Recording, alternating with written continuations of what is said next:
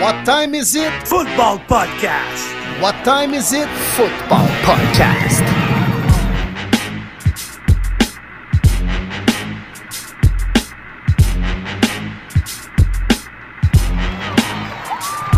Le podcast Premier et les buts est de retour pour une troisième saison. En offensive, David Monsieur Lion Bleu Gilbert, le prof de maths aussi à l'aise avec les chiffres qu'avec les lapsus dans les noms. En défensive, Martin Marty Bronco Saint-Jean, le courtier immobilier aussi actif que Sean Payton avec les agents libres. Et sur la ligne de mêlée, William Willie Browns Boivin, le journaliste aussi réputé que l'histoire des Bruns Cleveland. Êtes-vous prêt en situation de premier et les buts?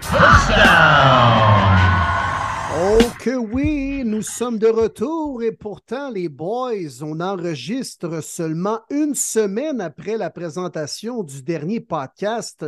J'ai l'impression qu'il s'est passé à peu près des choses pour un mois d'action dans la NFL lors de la dernière semaine. Comment allez-vous, Dave et Marty? Yes, sir, les boys. Très content de vous retrouver. Et je vais être très humble, mon cher Dave. Mm. Félicitations pour cette euh, volée que vous nous avez donnée. Les Lions bleus ont tellement dominé les chevaux qu'à demi, ils voulaient partir et galoper très loin de Détroit. Honnêtement, c'était pas beau pour nous autres, mais quel spectacle. Nul autre signé que par mon boy, Sam. La la la la la la la Porta. Ah, écoute, euh, je vais le prendre, je vais le prendre, mais on va être honnête aussi. Là, les Lions de Détroit, là, c'est. Mes Lions bleus, c'est- l'équipe bipolaire de la NFL cette année. Écoute, on va gagner ça 42-17 après avoir perdu contre les Bears, après s'être fait euh, battre par les Packers. Euh, Moi, j'ai de la misère à prédire qu'est-ce que mes Lions vont faire. C'est une victoire. Écoute, on est rendu à 10 victoires pour la saison. Ça fait vraiment longtemps qu'on n'a pas connu ça. 2014, presque 10 ans. Euh, mais quand même très satisfait. Puis, écoute, Martin, la, la, la, game n'a pas duré longtemps, sincèrement. Puis, comme tu disais, la Porta, au moins, euh, ça t'a mis un, un baume sur tes plaies. Will, par contre, on va se le dire, toi, ton équipe, elle t'a fait perdre au moins 5-6 ans d'espérance de vie. Là. Toi, là, ça n'a pas de bon sens dimanche. Ah, comme c'est le cas depuis plusieurs semaines, mais on dirait que c'est ce qui est- c'est ce qu'il faut, puis c'est ce que c'est ce qu'on vit quand on est un partisan d'une équipe comme les Browns de Cleveland. Alors, euh, ben, si on tombe du côté des gagnants, si ça me dérange pas, par contre, de vivre des émotions de la sorte. ça, c'est clair, mais Hein? il y a une chose, par exemple, que les Browns, puis les fans des Browns peuvent dire à toutes les autres équipes. Plaignez-vous surtout pas de vos blessures parce que nous autres, on est maganés puis on gagne pareil. Ah, puis quand moi, j'en entends, là, puis des partisans à gauche, à droite, ouais, mais là, on n'a pas notre demi-défensif partant du côté droit, puis là, mais non, mais là, mon corps arrière partant est blessé, on doit se rabattre sur le deuxième. Non seulement, je pense que personne ne peut dire ça à un partisan des Browns cette année, mais également plusieurs équipes. Et encore une fois, ça a été euh, le week-end des deuxièmes corps arrière euh, avec euh, des Joe Flacco, des Jake Browning, euh, des Drew Locke, Drew verrouillé qui s'est illustré lundi soir pour battre les Eagles. Mais c'est un peu l'histoire de la saison. Les deuxièmes corps arrière, les roues de secours qui, tabarouette, font le travail aux quatre coins de la ligue. Je pense pas que c'est la plupart des équipes, par contre, qui peuvent se vanter d'avoir utilisé quatre corps arrière cette année. Euh, C'est le cas des Browns et malgré tout, neuf victoires, cinq défaites. Quand ça passe, je vais le prendre. Ben oui, absolument. Puis pour la question des blessures, pas personne qui peut parler tout court. Je veux dire, c'est la pire année des blessures, surtout carrière. On est rendu à quoi? 56 cadres différents qui ont touché le terrain, je pense, cette année dans la NFL. C'est un record absolu. Ça... Fait que, parlez-moi pas des blessures. Tout le monde en a pas bon sens. Fait que euh, ça sera jamais une excuse dans Hey, puis les gars, on va se le dire, là, on est un 20 décembre au soir. 20 décembre au soir, c'est notre dernier épisode avant Noël. Puis, mon Dieu, hein, j'ai mis une petite chanson en, arrière-plan, la, chanson euh, classique de Noël. Mais je pensais que ça serait le fun si on était capable, les boys, de se faire un cadeau à la NFL. Donc, chacun va proposer un cadeau à la NFL. Puis, euh, l'équipe de notre choix, le cadeau de notre choix. Puis, on va y aller euh, comme ça, écoute, à brûle pour point, euh, à cinq jours de euh, Christmas, de Noël. Que les boys, Qui Tu veux veut qu'on se fasse lancer? notre Père Noël, dans le fond, toi, Dave. là? Tu veux qu'on se Oh, mette oh, oh. une grosse barbe Oh. blanche Oh. avec la Mère Noël à nos côtés, puis let's go, un petit lait de poule, on croque dans le biscuit, puis on est prêt. Let's go. Moi, j'aime ça de même. Écoute, je Absolument. peux commencer parce que c'est moi qui ai la, la- Je pense que c'est moi qui ai la, la- la shape de Père Noël dans, dans, dans la gang, c'est ça? Exactement. Ah, ben oui, ben oui. le physique de l'emploi, mon Dave. Ah, je le sais, je le sais. Tout le monde me le dit. À chaque fois que je me fais croiser, hey, tu ferais tellement un bon Père Noël. Je, je le sais, je le sais. Ben, tu fais tout ça pour arrondir tes fins de mois là, en décembre, là, aller faire le Père Noël centre là, au centre d'achat l'après-midi, là, la fin de semaine? Oh, oh, oh, que veux-tu pour Noël, mon enfant? Ben, j'aimerais ça avoir une nouvelle équipe parce que mon papa prend pour les Lions bleus. Hey, hey, hey, non, ça, c'est pas vrai. Pas cette année. Pas cette année. Mais, ouais, non. euh, puis, hey, en passant, là, parce que je l'ai vécu avec ma nièce il n'y a pas longtemps, là, mais c'est weird quand tu y penses. Tu es un adulte, là, puis tu amènes ton enfant, puis tu le mets sur les genoux d'un autre gars que tu connais pas du tout, qui, qui a une barbe, puis ho, ho, ho. Puis là, tu sais, hey, tabarnouche, j'ai trouvé ça weird. On va se le dire, là. Drôle de Ouais. tradition. Mais puis surtout, euh, si, si- c'est qui qui engage les Pères Noël au centre d'achat durant le temps des fêtes? Est-ce qu'ils passent par un processus rigoureux de sélection ou euh, Euh, C'est quoi, question. Si quelqu'un dans le bureau, sait, tu fais oh oh oh, tu te mets un, oreille- un oreiller euh, sur le bord du bedon, puis euh, une barbe blanche, puis c'est tout, parfait, on te donne la job? ouais, ouais, pense quelqu'un que qui le sait, en tout cas, questions. Là. Ah, c'est clair. son- CV, tu mets ça dans un CV? Moi, je les ai toujours trouvés louches, les Pères Noël de centre d'achat. Ouais, ouais, ouais. Je suis d'accord là-dessus. Mais d'après Ben, moi, c'est pas eux qui donnent des cadeaux aux gens de la NFL, les richissimes personnages de la NFL.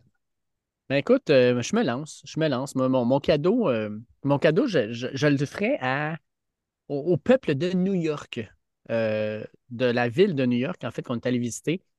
On, so- soit un nouveau terrain, point. On, change complètement le turf et on met d'autres choses. Ou on engage un exorciste qui vient sur le terrain et qui enlève les mauvais esprits pour que le monde qui joue là ne se blesse pas. Euh, Il y en a qui disent Ah, les statistiques disent que non, je m'en sac des statistiques. Chaque fois que je regarde un match au MetLife Stadium, il y a du monde qui sort avec des blessures. On a perdu Aaron Rodgers, on en a perdu plein. Là. Crime, arranger le problème avec les- la- le terrain de New York. J'ai le goût de voir les meilleurs joueurs sur le terrain, puis j'ai le goût que le monde arrive là en se disant Crime, yes, on va jouer à New York et non pas Ich, j'espère que je vais sortir de là en santé.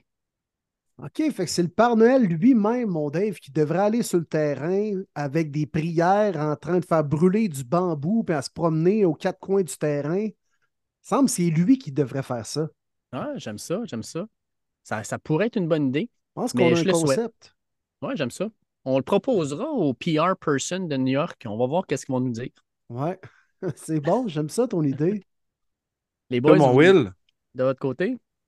Euh, ben, je voulais le faire un peu personnel. Euh, honnêtement, avec euh, la saison que je suis en train de vivre avec mon équipe, puis le fait que je trouve que c'est plutôt ouvert dans l'américaine, euh, c'est sûr qu'une petite participation, au moins en finale de conférence, pour ne pas dire le Super Bowl, ce serait incroyable pour euh, les partisans des Bruns. Donc, c'est un beau cadeau, on s'entend. euh, qui est peut-être un peu trop cher à première vue. Là, je le vois s'arranger. Je me dis, tabarouette, je ne sais pas si euh, ça va passer sur ma carte de crédit, mais quand même, je vais l'amener à caisse, ce cadeau-là. Mais pour être plus général NFL, je vais surtout euh, donner un cadeau euh, parce que je les ai vus quand même souvent cette année. J'ai parlé souvent avec des partisans de cette équipe-là cette année. Les Jets de New York, je suis allé les voir trois fois. J'ai eu la malchance, on va le dire, d'aller les voir trois fois. Puis c'est ça, j'ai parlé avec des partisans des Jets. Puis là, regarde, encore une fois, avec leur défaite, ils sont éliminés d'une participation en série. C'est l'équipe de la NFL qui a la plus longue longévité sans avoir participé aux playoffs. C'est quoi, 2011, la dernière participation, dans le temps que Mark Sanchez est encore corps arrière, je vois le vert. Tu là, avec tout ce qu'on avait d'espérance euh, chez les partisans des Jets, puis d'optimisme avec l'arrivée d'Aaron Rodgers, puis l'hécatombe que ça a pu créer, la blessure après quatre, jeux, ben là, on voit qu'Aaron Rodgers revient en santé. Il a écarté la possibilité de jouer pour euh, 2023, mais va jouer en 2024. Alors, je vous souhaite, les Jets et les, ses partisans, enfin d'avoir du succès. Donc, c'est pas un souhait, c'est plus un cadeau, dans le fond, là. Mais je vous donne un cadeau qui est rempli d'optimisme euh, pour les fans des Jets qui, tabarouette, l'ont pas eu facile dans les dernières années. Et moi, je compatis avec des partisans qui ne l'ont pas facile parce que tabarouette, je connais ça en étant un fan des Bruins Cleveland. Absolument. Puis moi, ben, ça s'enligne dans pas mal la même direction que vous. Euh, c'est bien simple. Le cadeau, ben, je l'offre à tous les partisans, à tout le monde. On se souhaite, s'il vous plaît, des séries où il n'y a pas un QB qui va tomber au combat. On en a vu beaucoup trop cette année euh, tomber au combat. Comme je le disais, il y en a une cinquantaine de carrières. Ça fait aucun sens. S'il vous plaît, Dieu du football, je ne veux pas un Super Bowl où est-ce qu'on pourrait voir un Sam Darnold contre un Tyler Huntley. Non. S'il vous plaît, non. On veut des corps en santé en série. J'adore. Très, très, très beau cadeau, Martin. C'est un cadeau que je pense tous les fans peuvent vouloir et non seulement vouloir pour leur équipe, mais vouloir en général on veut voir les meilleurs joueurs sur le terrain. C'est pas plus compliqué que ça. Là, quand vous parlez de meilleurs joueurs, vous faites référence à Joe Flacco, hein, je le sais, les gars. écoute, il a fallu que vous en passiez trois avant de le découvrir. Ben oui, puis écoute, si, si Joe Flacco se blesse, je sais pas, on va faire appel à Anthony Calvillo. Je vois le vert, euh, écoute, je sais plus, là. Anthony Calvillo, euh, le, le, corps arrière peut-être des Alouettes, le champion de la Coupe Grey? Cody Fajardo. Pourquoi pas? Ben, pourquoi pas? Rendu là. Rendu là. fait que euh, les, cadeaux, euh, les cadeaux sont donnés, messieurs. Les cadeaux sont donnés. Puis euh, je pense que la semaine 15, la semaine 14, on l'a dit, ça avait été une semaine extraordinaire au niveau du spectacle. Je ne dirais pas que la semaine 15 a été aussi bonne. Moi, je ne l'ai peut-être pas trouvée aussi bonne, mais quand même, Crème, il y avait des duels intéressants. Il y a eu des Christy de matchs dégueulasses à regarder. on, va, on va revenir avec ça. On, se lance-tu dans le recap? OK, ouais. Récapitulatif de la semaine 15. Et euh, ça débute avec une équipe qui a peut-être eu son cadeau à l'avance à Noël cette année. Avec une maudite dégelée qu'ils ont subie, mais c'est peut-être un mal pour un bien dans le fond. Là. Et là, bien oh, sûr, je fais référence au tellement bons Chargers. Non, mais sur papier, sont-tu bons les Chargers? En début d'année, je lisais ça partout, sur la planète NFL, puis j'entendais mes collègues Marty et Dave me dire ah, les Chargers sont bons. Quelle équipe sur papier. On n'est pas encore sûr du coach, mais il y a tellement de talent sur le terrain qu'ils vont sûrement réussir par gagner des matchs et se frayer une place en série. Ben, finalement, ça n'arrivera pas. Puis après avoir affronté un club qui venait d'être blanchi, Tabarouette, il accorde 63 points aux Raiders. Ils se font clencher 63-21 alors que c'était 42-0 à la demi. Bravo les Chargers, cette excellente équipe de jeux vidéo qui a inventé elle-même le cahier Canada. Bravo. Aucun sens. C'était pathétique de voir ça sur le terrain, épouvantable. Les gars ne voulaient juste plus jouer, voulaient clairement que le coach fasse renvoyer maintenant et non à la fin de la saison. C'était honnêtement d'une qualité extrêmement dégueulasse. Euh, tu voyais même des analystes, des gens sur Twitter qui capotaient, qui disaient Voyons donc, arrêtez la game, rendu là. Je veux dire, c'est épouvantable. Tu vois bien que les gars ne veulent pas jouer. Euh, c'était pitoyable. Je peux pas croire que ça, a été un prime time en plus. C'était atroce. Hey, on parle des Raiders, c'est une équipe qui fera pas les séries. Là. On parle pas des Niners ou autres. C'est inacceptable, impardonnable. Puis Staley qui a le culot de dire qu'il mérite encore d'être le coach après la game. J'ai comme, my God, ça n'a pas de maudit bon sens. Ça a pris quand même du temps. L'annonce s'est faite euh, le vendredi à 11h, je pense, 11h midi. J'ai comme tabarouette, tant qu'à moi, il aurait pu rester à Vegas euh, toute la nuit au lieu de prendre le vol avec l'équipe après la game. Mais euh, pitoyable. C'était juste pitoyable. Oui, puis tu sais, en plus, ce qui est particulier, c'est qu'ils n'ont pas juste mis à la porte le coach, ils ont mis aussi le, directeur général, Tom Telesco, euh, euh, Telesco, Telesco. Donc, lui avec à la porte. Fait qu'on refait, dans le fond, à peu près l'état majeur de l'équipe. il va probablement avoir quelqu'un en intérim, mais on a gaspillé une saison complète de cette équipe-là. Là, il y a des rumeurs. On en avait parlé d'ailleurs même avec euh, Sacha la semaine dernière. On parlait de Bill Belichick. Mais là, un nom qui commence à sortir un peu partout, ben, c'est Jim Arba. Jim Arba à Michigan, ça va pas bien. Euh, Michigan vient d'avoir d'ailleurs une, une genre d'allégation de niveau 1 de la NCA, d'avoir caché de l'information avec Jim Arba. Euh, lui, il a déjà eu de la misère avec la NCA cette année. On se rappelle qu'il a été suspendu les trois derniers matchs, puis les trois premiers, si je me rappelle bien, ou les quatre premiers, fait qu'il n'a pas été là souvent. Moi, j'ai bien l'impression qu'Arba, ça va peut-être y tenter d'aller euh, dans la NFL. Surtout, mettons que Michigan, je dis ça de même, là, mais si Michigan gagne le championnat national cette année, il n'y a plus rien à prouver. Ben, vire-toi de bord, tu t'en vas chercher les Chargers, puis ben, tu as Justin Herbert entre les mains, tu as des, pièces intéressantes. Il faut que tu bâtisses une culture, mais ça ne serait pas la première fois qu'il le fait. Euh, fait qu'écoute, je pense que les Chargers, c'est une décision qui arrive malheureusement à 14 semaines trop tard. Ça aurait dû être un nouvel entraîneur à la fin du match éliminatoire avec les euh, Jaguars quand ils se sont fait planter en fin de match. Il aurait dû rester là-bas à Jacksonville, puis euh, on aurait dû engager quelqu'un de nouveau là. Mais bon, regarde, ils, se sont trompés encore une fois, ils ont pris des mauvaises décisions. Maintenant, j'ai hâte de voir ce qu'ils vont faire.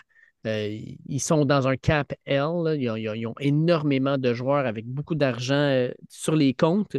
Mais écoute, on peut juste s'assurer que les Chargers, dans les prochaines années, vont être une équipe à suivre selon qui engage. Puis pour les Raiders, ben, crème, ça, ça, fumait le cigare après, tout le monde était content. 63 points, mais je te dis que ça, je, vous le dis, les boys, cette semaine, ils reviennent sur Terre, puis ça va faire mal. Ouais, c'était pitoyable comme match. Tu n'avais même pas tant que ça une équipe qui dominait l'autre. C'était une comédie d'erreurs. Honnêtement, c'était pas digne d'un spectacle de la NFL. Les Chargers, je pense que c'est une équipe qui va peut-être frapper le mur dans les prochaines années. Tu as un noyau assez vieillissant. Tu vas avoir d'importantes décisions à prendre. Là, profites-en pour repartir à zéro, mais vraiment au niveau de l'identité, la culture et la vision pour les prochaines années, euh, parce que c'est beaucoup plus profond que le simple alignement, puis le fait d'avoir perdu deux, trois joueurs pour des blessures ou des gars qui ne livrent pas la marchandise. C'est plus profond que ça, le problème des Chargers.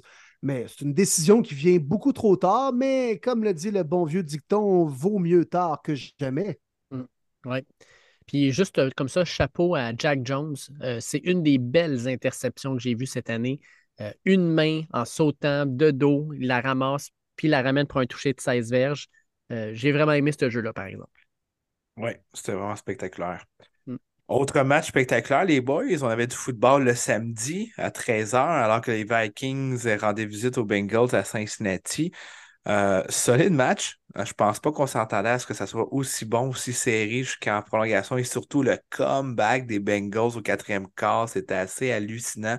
Eux qui perdaient 17-3. Pas grand monde. Je pense qu'ils mettaient les Vikings gagnants dans ce match-là. Ils n'ont pas gagné, mais ça a chauffé. Cincinnati qui continue à impressionner, qu'on les croyait morts à la suite de la blessure de Joe Burrow, se, se bataille très, très fort pour rentrer en série. Oui, trois victoires de suite pour Jake Browning et les Bengals. Et euh, ça a été le meilleur match euh, présenté samedi, euh, assurément. Le premier et, le meilleur des trois. Puis T. Higgins, il est donc bien sous-estimé, ce gars-là.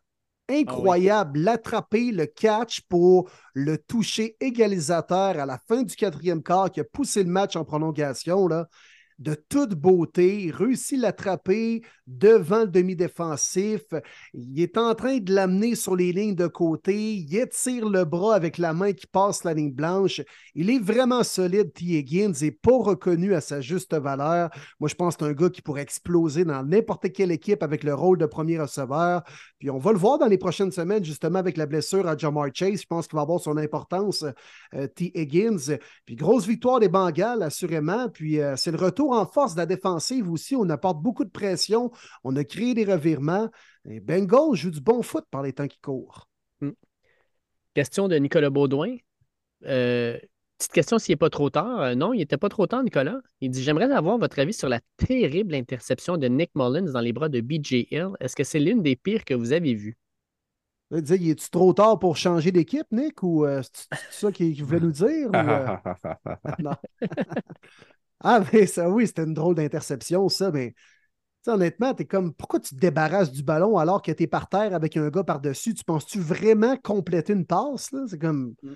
fais juste absorber le sac, mais des fois, là, tu sais, euh, corps arrière, substitut qui essaie de bien faire, puis qui essaie de jouer un peu euh, au Iron Man, puis de faire une passe sur le dos. Mais par contre, beau jeu de BJL, quelle euh, rapidité d'esprit de capter le ballon. Puis c'était sa deuxième interception en deux matchs. Pour un gros bonhomme, là, un gros D-tackle. Incroyable. Ouais. C'est fou. Puis est-ce que je suis surpris? Pas nécessairement. Tu sais, je veux dire, c'est rendu quoi, Marlon, c'est le troisième QB de l'équipe. tu sais. Malheureusement, des fois, tu te demandes qu'est-ce qu'il fait sur le terrain de court. Fait que des interceptions comme ça, euh, tu vas en voir. Nick Je dirais que c'est pas la pire que j'ai euh, vue. J'en j'en ai vu une pire un peu plus tard dans la, la fin de semaine. On en parlera tantôt. Mais il était pas, il était pas super. Puis, hey, j'en profite, moi, pour euh, dire euh, les Vikings, là, Jefferson, Addison, ça va être tout un duo. hein. Euh, Jordan Addison, tabarnouche, tout un receveur. Euh, ça va être un duo qui va être fatigant. Puis, être les Vikings, là, moi, je déroulerais le tapis rouge pour Kirk Cousin. Ramenez-moi les. Parce que, sérieusement, ils ont, ils ont besoin d'un bon carrière quand tu as des receveurs comme ça. Ouais, puis regarde le classement dans la nationale, puis regarde comment les Vikings se battent avec quand même une très honnête défensive. On peut se poser la question, ça aurait donné quoi avec Kirk Cousins? là? C'est un club clairement qui aurait pu faire les séries et peut-être même plus. Là. Ouais. Mm. Ah oui, ben oui. Est en santé, c'est l'affiche est probablement 9-5-10-4 présentement. Mm. Ouais. Je pensais pas dire ça une fois dans ma vie, les boys, mais est-ce qu'on peut dire la même chose avec Kenny Pickett et les Steelers? S'il y avait un bon corps arrière, où est-ce qu'il serait? Parce que, ouf, une solide dégelée non. des Colts 30 à 13. Les Steelers, là, Mitchell Trubisky, hein, de Truth Bisky, ben, euh, en gros, euh, ça fait vraiment dur. Puis pendant ce temps-là, les Colts, eux, ben, ils sont dans la grosse, grosse lutte pour les séries. Puis je pense que personne ne les voyait là. Gardner Minshew, encore une belle, une belle partie. Puis on a une question qui va me faire plaisir. Là. Oh, je, je l'aime déjà. Samuel Laberge qui nous dit Michael Pittman est un receveur élite. Change my mind. Oh, si. Ah oui, vraiment? Élite. Il là là. Non, là, un match de 4 réceptions et 78 verges. Ouais, puis un, un gros bill de Après, Kiro après fait aussi. défoncer par Casey. Là. Ouais, c'est ça, exact. Il n'a pas fini la game aussi, là. Ça, je dis. Eh Mais pourquoi? Mais OK, je vous écoute, les gars. Moi, mon point, c'est que Michael Pittman est un bon receveur, mais il ne fait pas partie de l'élite. Pourquoi qu'il ne fait pas partie de l'élite? Parce que selon moi, écoute, mais allez voir rapidement. là, OK, là, on va faire ça vite fait, là, ce sera pas bien long. Tout le monde ensemble, on va faire ça. Bon, Ah, OK, Tyreek Hill. A.J. Brown, C.D. Lamb, Keenan Allen, moi, en tout cas, Amon Ross and Brown, Jamar Chase, Mike Evans, je pense Stephon Diggs. On s'entend que tous ces gens-là sont avant Michael Pittman. Mhm. Oui. Plus t'en as, tu sais, average. euh, DJ Moore, euh, Keenan Allen, euh, tu sais, pourrait rentrer là-dedans, peut-être Devante Adams, c'est pas une grosse saison, DK Metcalf. Pittman est vraiment dans le top 10 des meilleurs receveurs de la NFL. Et pour moi, faire partie de l'élite, c'est que tu es au moins dans le top 8. Là. Non, il n'est pas, en il fait est pas pas élite. partie. Mais il est, il est aux portes, là, tu sais, 99 réceptions. Il est le troisième meilleur dans la ligue présentement. Il a 1062 verges à la classe 11e. Le problème, sacrifice, c'est qu'il a juste 4 touchés. tu sais. C'est pas beaucoup 4 touchés. Puis, euh, sincèrement, Pittman, c'est, l'un des seuls bons receveurs de l'équipe. Il n'y a, il y a pas un gros supporting cast. On s'entend que quand tu joues les Colts, tu te concentres sur le jeu au sol, puis tu essaies de couvrir Pittman. Il fait quand même une bonne job. Hum, Il est sur le bord. D'après moi, il, il est dans les 10 joueurs, les 10 receveurs qui sont sur le bord d'être classés dans très, très bon slash élite éventuellement. Mais il va falloir qu'il en fasse un peu plus. là. Ça, je suis d'accord avec toi, mon Will. Tu sais, des receveurs de même, puis tu sais, quand on hésite dans en faisant nos repêchages fantasy au début de l'année, comment qu'il y en a des receveurs de même? Chris, il doit en avoir à peu près 30. Tu sais, où la ligne est vraiment mince, où ils sont pas mauvais. Autant ils peuvent exploser une saison donnée, autant l'autre saison, ils peuvent être très average. Mais il y en a plein des receveurs de même, là, des Brendan Cooks dans le temps, des Evans, Goodwin. Euh, dans- T'avais aussi, euh, euh, voyons, Adam Thielen. Tu sais, des gars de même, t'es pas trop sûr. euh. moi, je pense que Pittman fait partie de cette catégorie-là, malheureusement. là. Mais Hey, c'est sûr que pour répondre à la question live, euh, élite, non. Non, pas du tout. Mais très bon. Oh. Il est correct. Il est juste Oui, oui. correct. Ah, puis dans, dans le- on en a parlé rapidement, mais Will Lamy nous pose la question quel est votre avis sur la suspension pour le restant de la saison à Kazi Personnellement, oui, le coup est très violent, mais que peut faire Kazi dans ce genre de situation Sinon, laisser un attrapé gratuit au receveur? Si vous voulez y aller, allez-y. Moi, je suis sûr que j'ai ma position là-dessus. Ben, avez-vous vu la position de Tom Brady? Ouais. Non Très intéressante. Vas-y, vas-y. Tom Brady qui a dit Les corps arrière, ça fait pitié le talent qu'on a cette année. Arrêtez de mettre vos receveurs dans des positions difficiles où est-ce qu'ils sont à risque de se faire blesser. Lui, il est contre la suspension de Casey. Il dit que c'est la fausse carrière. Tu sais exactement c'est quoi. Tu sais qu'est-ce qui va s'en venir. Tu es supposé de bien lire la défensive. C'est ta job de faire ça. Quand tu sais qu'il fait cette route-là, que le safety, il est pas deep, qu'il s'en vient plutôt, tu sais qu'il va se faire cogner. Ne fais pas la passe. Tu le fais parce que tu as de la difficulté à lire la défensive et il y a un bang-bang play qui se fait. Et encore une fois, on va pénaliser le joueur défensif d'avoir fait sa job. Mais dans ces cas-là, moi, je blâme le carrière. Et je vous le dis, je suis d'accord avec Tom Brady. Très intéressant. Sauf Tu sais, que. quand moi, je on vais- dit euh, t'envoies ton receveur à l'abattoir, c'est à peu près ça que Brady nous résumait. Là. Mhm. Ouais, mais je pense pas que c'était un lancer qui était extrêmement dangereux. Tu sais, pour moi, un lancer dangereux, c'est dans le milieu, un lancer qui est en arrière du receveur ou au-dessus de lui, où le gars doit faire. Tu sais, il doit enlever ses yeux de la couverture aussi, il doit être dans une position dangereuse. Bettman était dans une situation où il n'était pas nécessairement dans une situation dangereuse. là, il plonge pour attraper le ballon. Sauf que KD, on s'entend, pour moi, tu peux juste mettre les deux mains sur le gars. Là, je veux dire, ça n'a pas enlevé. Je je pense pas que KD avait une euh, position pour être capable de faire un jeu sur le ballon. Euh, pour moi, c'est comme au hockey quand on dit de, de finir la mise en échec, mais que tu vas donner six coups de patin à pleine vitesse pour pouvoir finir ta mise en échec. Tu n'as pas besoin de faire un coup si violent que ça. Euh, je pense que, en tout cas, personnellement, Kazi, je pense qu'il en a mis un petit peu, mais en tout cas, je pense pas que c'est une suspension pour la fin de la saison. Je pense pas que c'est valable. Ça me- pour moi, ça aurait été un match peut-être, pas, pas euh, les trois. Mais en tout cas, ça, c'est ma position là-dessus. là. Je trouve ça très sévère, honnêtement, là, pour Mhm. euh, le reste de l'année. euh. Puis, je suis pas convaincu que si c'était Minka Fitzpatrick qui aurait fait ce hit-là, que lui aurait eu une suspension aussi intense. Hmm. Juste Ah, par le nom et la réputation du joueur. On, on a Là, vu j'aurais pu t'en nommer d'autres, ça. Là. Ben oui. Tu sais, par contre, Pittman est vulnérable et la seule erreur de Kaisi, c'est qu'il a carrément attaqué avec le casque. Et Ouais. il a plongé tête première en percutant Pittman, puis pas avec son épaule en premier lieu, pas avec sa cage thoracique, carrément avec son casque. On sait que c'est rendu illégal aujourd'hui dans la NFL. Mais je trouve ça, je trouve ça sévère. Je trouve ça sévère, mais c'est, c'est la même, même infraction qu'on va pénaliser quand maintenant on est sur les roughing de passeurs. Ah, voyons, me semble. Mais ça donne quoi aux joueurs de ligne défensive d'aller finir complètement son plaqué sur le corps arrière alors qu'il n'y a plus le ballon? Fais au pire l'effort de le pousser, puis après ça, arrête ton geste, mais pas de le poursuivre, de le rapper, euh, tu sais, tes bras de chaque bord pour là le rabattre au sol. Et souvent, c'est là que la- l'arbitre va lancer son flag pour rappeler le roughing de passeur. C'est un peu le cas aussi de qui a comme vraiment complété son action au complet au lieu de simplement peut-être vouloir se tasser et pas complètement percuter le casque à casque avec Pittman. C'est peut-être là sa seule erreur, mais je trouve ça quand même intense comme suspension. Puis Tom Brady frappe direct dans le mille. Puis euh, les boys, euh, les Steelers, là, il leur reste des matchs contre les Bengals, les Seahawks et les Ravens. Font-ils les séries? Moi, je pense que la réponse, c'est non. Là. Hey, pourtant, il y avait un des calendriers les plus faciles pour terminer la saison, là, des équipes qui étaient euh, 7-5 il y a deux Ben semaines. oui. Mm. Ben oui. Ils ont pogné euh, les cards à la maison, puis euh, Pats. le jeudi, les pattes, ça.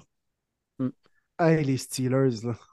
Pas- ils me feront pas broyer. Ils me feront pas broyer, puis euh, c'est drôle. Puis euh, George Pickens, les boys, il faut en parler. Ah. George Ah, ouais.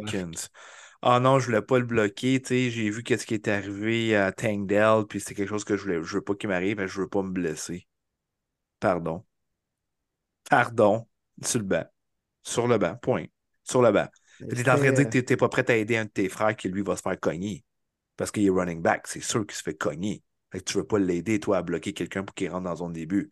Moi, être coach, je le benché le reste de la game. C'est terminé. Ah, puis il y a trois Terminé. semaines, tu as eu ça la même affaire avec Deontay Johnson. Pareil, pareil, pareil. Tabarnouche. Ah Moi, ouais, là, puis vous acceptez ça, les fans des Steelers? Ah. Honnêtement, je trouve ça. Hey, quand c'est t'es un fan des. Steelers, là, t'es un gars de défense, t'es un gars qui cogne c'est la physicalité. Là. Tu sais, Steelers Ravens, là, on le sait, c'est ça, cette rivalité-là. Si tu es un fan, puis si tu veux jouer pour les Steelers, ben, ça semble que ça fait partie de ta mentalité. Mais des maudits à savoir Diva, ils n'ont eu combien, eux autres? C'est pas, fini, il faut croire. c'est épouvantable. On ça dirait que même s'ils partent, l'attitude reste dans le, le groupe de receveurs, puis dans le locker room des, des receveurs de passe. Ça n'a pas de bon sens. Depuis qu'Antonio Brown a perdu les pédales puis est parti, on dirait que ce n'est que ça. Chase Claypool, euh, Juju Smith-Schuster, Deontay Johnson, là, euh, Pickens. Puis, pour être honnête, les gars, commence à me questionner grandement sur la culture que Mike Tomlin instaure dans ce vestiaire-là. Merci, enfin! Là, les mm. Steelers sont en voie de rater des séries pour la quatrième fois lors des six dernières années. Ouais. Puis euh, il y en a plusieurs, là, des partisans invérénés, invénérés, des. Euh, je t'ai tué, le bon? Invétérés. Invétérés. Merci, on va l'avoir à la gang, on va l'avoir. mais, euh, mais là, des, partisans vraiment de la première heure des Steelers et même Ben Roethlisberger commence à questionner la culture et commence à questionner l'espèce de l'aura qu'on avait de victoire chez les Steelers. Puis disons qu'on changeait les joueurs, mais année après année, on était quand même capable d'avoir une ligne directrice, et avoir une culture qui se ressemblait d'année en année quand même. Mm-hmm. il, y a, de quoi qui bouge, il y a quelque chose qui ne marche pas. Puis, tu sais, quand, quand tu as un problème, OK, pas de trouble, tu l'as géré la première fois, ça ne devrait pas être un problème qui revient de façon périodique. Là, c'est le cas. Là, il y a quelqu'un quelqu'un quelque part qui ne fait pas sa job pour que ça recommence sans arrêt, là, c'est pas juste des divas. C'est que quelque part, on leur permet d'être des divas. Là, là c'était pas juste la faute à Matt Canada non plus, là? non plus. Oh que non. Comprends? Le gars, on l'a envoyé à Fosse au Lion, ben ouais, c'est lui, persona non grata, puis tabarouette, les problèmes, ça revient tout à lui, tout sur ses épaules. Ben finalement, je dis pas que c'est un génie de l'offensive, là, mais on s'entend que c'était pas juste lui le problème, par contre. Absolument pas. Il y a des trois les boys pour closer ce samedi-là. Fait qu'on, j'en ai parlé un petit peu en entrée de jeu, mais encore une fois, félicitations à Dave Lillion. Mm-hmm. Jared Goff qui est 5-0 cette année en prime time. Euh, honnêtement, c'était pas le même Goff que les trois derniers départs. Euh, ils étaient en feu en partant. Euh, même si c'était 0-0 après le premier quart, c'est clairement eux qui étaient la meilleure équipe sur le terrain. Puis deuxième quart, ben, c'est là qu'ils sont mis à marquer des points. Euh, grosse défaite qui fait très, très, très mal à Denver parce que cinq des six autres équipes dans l'américaine avec qui ils se battent pour une place en série ont gagné cette semaine. Euh, c'est très, très difficile à avaler. Puis le côté des Lions, ben, ça leur fait du bien cette victoire-là. Je vais vous le dire, les boys, là. Moi, je pense que les Lions, là, ils ont eu cette performance-là parce qu'ils ont suivi un leader dont on ne parle pas beaucoup. Frank Ragnow. Il s'est pointé là avec blessure au genou, blessure à l'orteil, blessure au dos il a joué à game, puis il l'a joué de façon parfaite. Les, les sérieusement, on parle de 185 verges au sol en 28 courses, euh, seulement deux sacs du corps sur Jared Goff. Euh, Jared Goff avait tout le temps pour lancer. Puis Ragnar, c'est le centre de cette ligne offensive-là. Euh, puis je pense que les gars, ils ont fait comme OK, OK, toi, t'es es blessé de même, puis tu joues quand même, puis tu tough it out. Parfait, man, on te suit. Puis euh, ça a on a grindé ça, ça a été vraiment un beau match. Euh, tu l'as dit, là, la Parda, trois touchés. Mais belle game de Jamie Gibbs, on a été solide partout. Puis moi, ce qui me surprend, c'est que Krim, euh, Amon Ross St. Brown, s'est attrapé sur 112 verges alors qu'il a été longtemps couvert par un certain Pat Certain. Il y a eu un petit peu de difficulté. il y avait de la bonne couverture, mais les passes étaient à bonne place. Amon Ross, il attrapait tout ce qui passait proche de lui. très, très, très content de la performance de mon équipe. Ça me remet je ne dirais pas que ça me remet vraiment en confiance, mais je pense que ça augure bien, là, surtout qu'on va se pogner les Vikings deux fois dans les prochaines semaines. Là, une victoire, pour on est qualifié pour les séries. Let's go les Lions Bleus. On en gagne une dès cette semaine. le joueur du match. Oui, je vais aller vite, vite, mon Will. Le joueur du match, mais c'est pas un joueur, c'est Ben Johnson. Il a exactement regardé le tape de Denver quand on jouait à Miami et il a fait la même chose à domicile. Les fameux substituts, les fameux motions. Ça arrêtait plus d'un bord puis de l'autre. Puis Ben Joseph, le commentateur défensif des Broncos, l'avait dit c'est ce que ça a été la faiblesse cette année de la défensive des Broncos et ça a été exposé encore une fois en prime time. C'était pas beau. Donc chapeau à Ben Johnson d'avoir bien suivi à la règle. As-tu pensé, mon cher Martin, de Sean Payton qui euh, engueule, on va dire ça comme ça, sur les lignes de côté, Russell Wilson à la télévision nationale? Oui, ben c'est du Sean Payton. Est-ce que je suis surpris? Pas du tout. Euh, Est-ce que c'était nécessaire? Non plus. Euh, c'est la frustration, euh, incapable de marquer des points. Surtout cette séquence-là, tu es à ligne de 1, puis tu pognes un false start, tu recules, tu es incapable, tu fais un placement. C'était juste chaotique, épouvantable. Ça faisait pitié, honnêtement. Euh, il était fru, il l'a peut-être trop exposé. Mais est-ce que je suis surpris? Non, pas du tout. C'est Sean Payton. On va du côté de Cleveland. Puis écoute, les, les Bruns sont revenus de l'arrière en fin de match.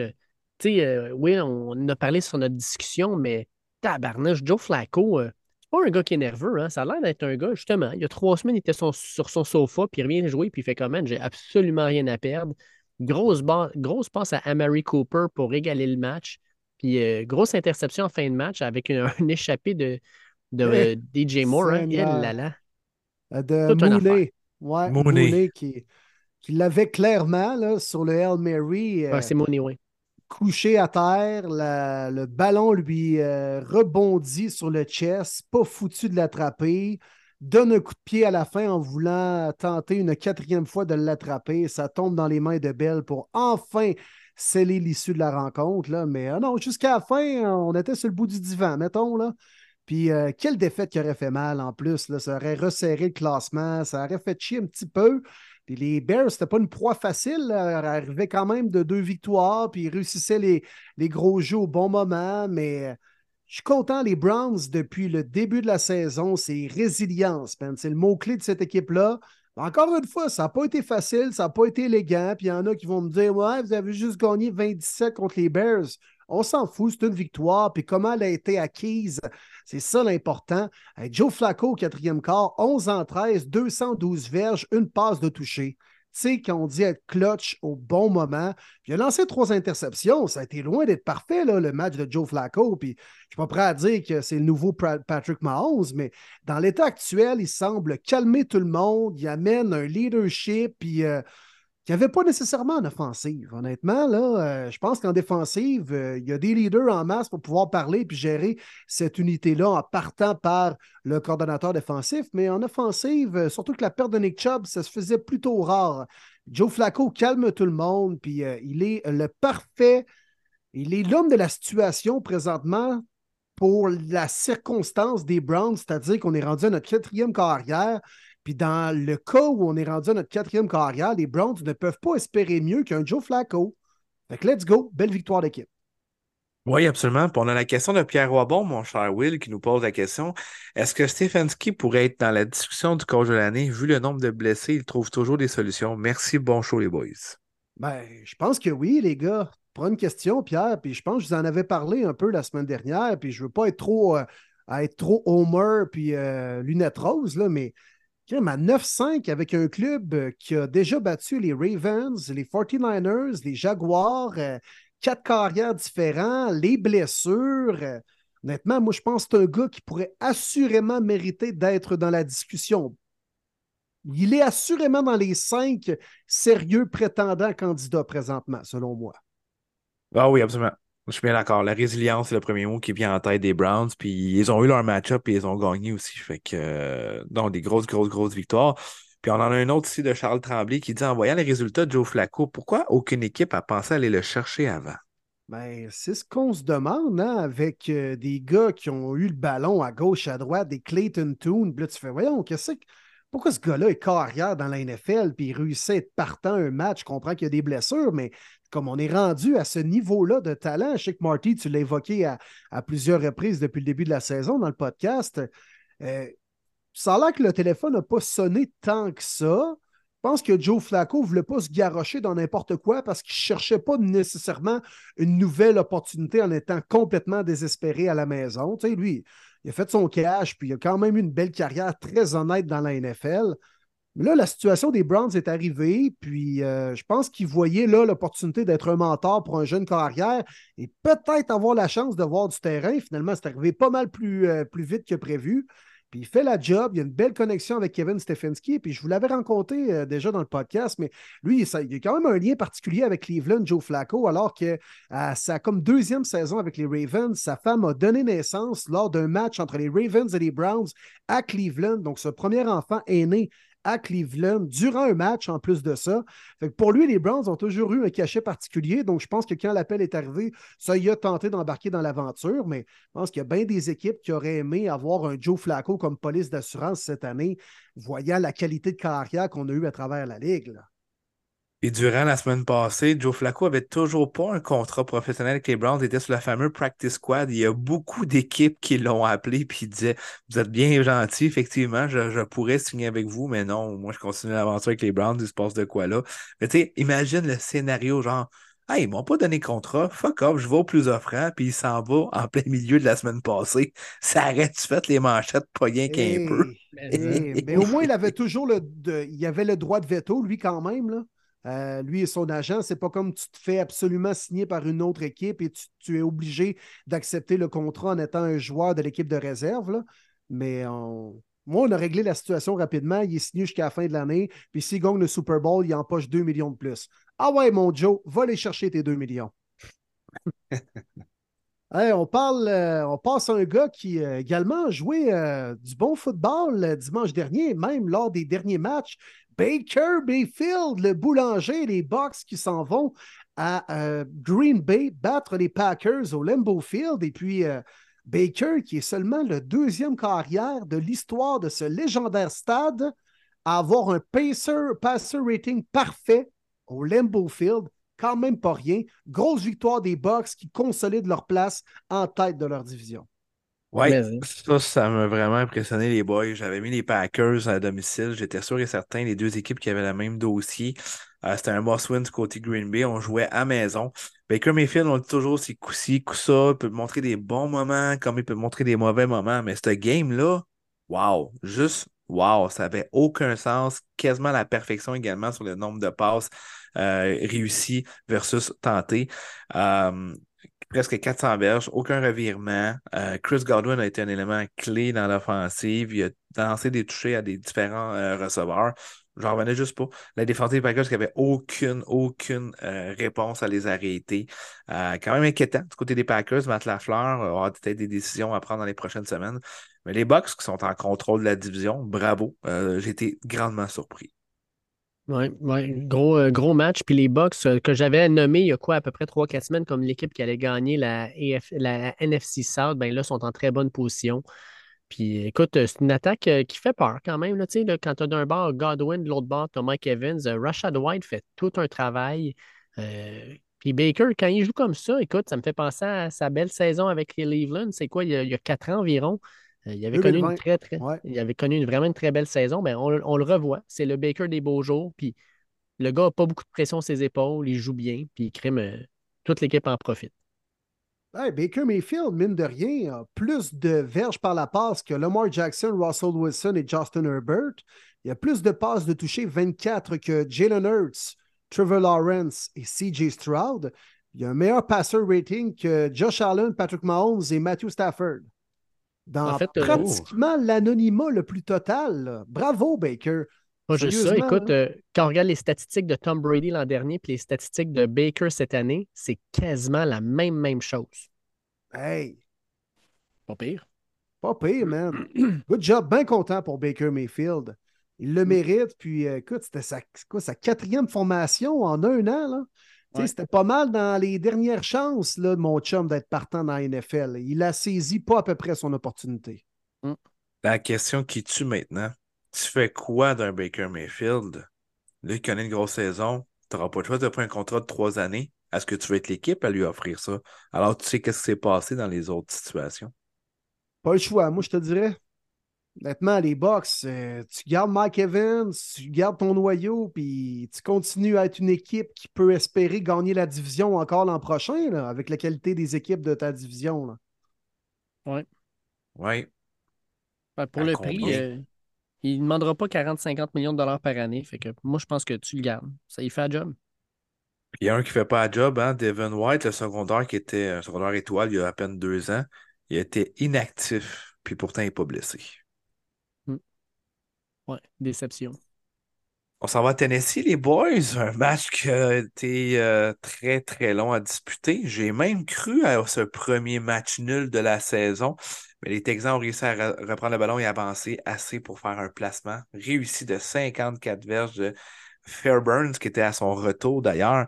Grosse victoire des Texans sur la route. On avait tous pris les Titans, je pense, à domicile de mémoire dans nos Ouais. prédictions. Mhm. Case Keenum qui a trouvé une façon d'aller chercher la victoire. Ça, c'est un gros, gros get. Je m'attendais pas à ça. Non, puis grosse victoire des Texans. Être 7-7 ou être 8-6, c'est bien différent. C'est honnêtement pas juste deux chiffres. Là. Ça change tout là, dans la situation actuelle de, de la NFL. Puis c'est carrément un match que, qui avait de fortes possibilités de pouvoir perdre contre une équipe des Titans qui joue bien à la maison. Il arrivait d'une grosse victoire. euh, Puis finalement, ben, nous l'ont mis dans les dents, les gars de premier début. Puis ça, c'est une prédiction que j'ai été déçu de perdre pas mal, moi t'avouer. Ouais. Puis, il y, en- a qui disaient, les Titans, qui portaient leur, leur, uniforme quand ils étaient avec euh, les, les, les- le bleu. Là. Il y en a qui disaient que c'était. ouais, comme, ouais. comme les Oilers de Houston. là. Exactement. Fait qu'il y en a qui disaient, Ah, c'est comme une, C'est une attaque qu'ils font à- aux Texans puis à la ville de Houston. Bon, pas, sûr que, pas sûr de ça, là, mais je- sincèrement, Texans, écoute, puis Demeco Ryan, là, il fallait qu'il y en ait des couilles pour faire ça, là, de dire à, à Davis Mills, non, non, toi, tu restes sur le banc, je vais mettre Case Keenum à la place, puis Keenum fait un job, puis qu'il les aide à gagner, là. Solide. Solide game. Avec ça, les Houston, Texans, là, we not have a problem. ils restent dans, ils restent dans la course aux séries. C'était une victoire qu'ils devaient avoir.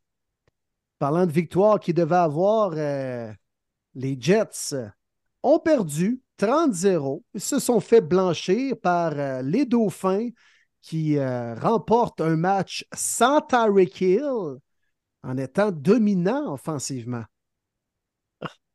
Ben, je pense que Tyreek Hill, là, il aurait probablement pu jouer dans un match des séries, mettons. Parce que je sais pas si vous avez vu les, vidéos avant-match, là, quand il faisait ses échauffements. Il faisait ses cotes, tout ça. Mais moi, je pense que McDaniel, il disait écoute, on n'aura pas besoin de toi aujourd'hui. Re- Reste sur le banc, soigne-toi. On a besoin de toi plus tard dans la saison. Semaine prochaine, on a un gros match contre les Cowboys. Reste sur le banc, puis on va s'occuper du reste. OK? 30-0, la job est faite. Ciao, bye. Avez-vous vu, c'est assez, assez, c'est fou. Mike McDaniel, c'est fou. C'est vraiment, ben, c'est un fou, tout simplement. Juste avant le toucher de Jalen Waddle, il a dit, il a regardé, mettons, euh, qui était sa défensive des Jets, puis il était mic'd up, puis il a dit, euh, ça, je vois aucune autre façon que c'est pas un toucher de 60 verges à Jalen Waddle. Il n'y a aucune autre façon. C'est, c'est le seul jeu que je vois en tête. Le jeu se passe.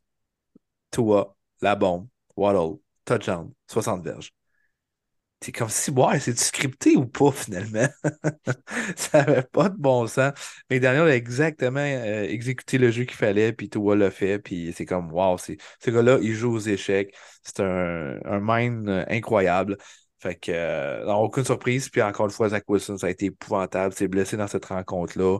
Euh, Il y a même Christian Wilkins qui, euh, qui pas de dire Comment, Zach, comment, donne-moi un ballon, let's go, là, Zach, là, sois gentil avec moi, donne-moi le ballon. C'était tellement drôle, là. Mais bref, euh, non, une victoire convaincante. Puis, je vous pose une question, moi, les boys. Ah, il est bien beau, il est bien fin, les joueurs l'aiment bien en défensive, là, mais Robert Saleh, c'est-tu un si grand coach que ça? Ben, en tout cas, que la, la gestion de ses carrières puis l'offensive, c'est un, c'est un gros zéro. Là. Eh bien beau, tu t'es mis Mais- all-in avec Aaron Rodgers, là, mais t'es pas capable de trouver des solutions. Moi, je vois d'autres équipes comme les Browns, comme les Texans, comme les Colts, qui sont toutes à 8-6, Bengals, 9-5. ben oui. Puis, me semble les Jets, euh, pas capables encore une fois de s'ajuster pour une troisième année de suite, offensivement. Ouais, puis je trouve qu'il y a beaucoup d'excuses et de défaites rapides envers Robert Sala. Bon, on, on bâtit un processus. Bon, on a une bonne défensive, mais on n'a pas d'offensive. Bon, on amène Rodgers, il se blesse. Donc, c'est une saison perdue, on se reprendra l'an prochain. Donc, les, défaites puis les raisons, là, il y en a beaucoup. Il y en a beaucoup, beaucoup. Puis des fois, il y a des entraîneurs qui ont une corde pas mal plus courte que celle de Robert Sala. Non, d'après moi, sais, on va le garder parce qu'on va. on- tout le monde le dit, on l'a même dit en début de podcast. Qu'est-ce qui serait passé avec les Jets si Aaron Rodgers avait été là? Ils vont lui donner la chance avec Aaron Rodgers l'an prochain, mais ça ne s'améliore pas. Là. Bye, bye, Salé, puis il va redevenir d'ici parce que c'est probablement ça qui fait le mieux, puis on va le garder là.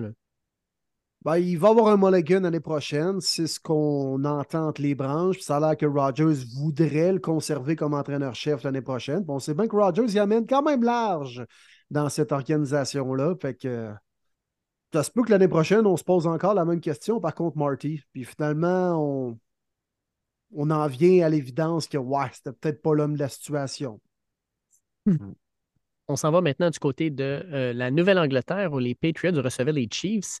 Les Chiefs gagnent ça 27-17, mais Colin, les Chiefs, il n'y a rien de facile. Hein? Euh, C'était 14 à 10 seulement à la demi. Il a fallu qu'ils mettent 13 points en troisième quart pour pouvoir s'éloigner un peu, mais ça a été un match difficile. Puis les Pats, à la fin du match, clairement, c'est une équipe qui est en train d'abandonner puis de laisser aller. Euh, pas une victoire convaincante des Chiefs. Là. Darius Tony, encore une fois. Encore un drop. Puis là, on a vu Mahomes était en s'il vous plaît. Puis Andy a décidé de le bencher. Ah, il était temps. Je dis ça de même, il était temps. Je pense que sa carrière est finie, ce gars-là.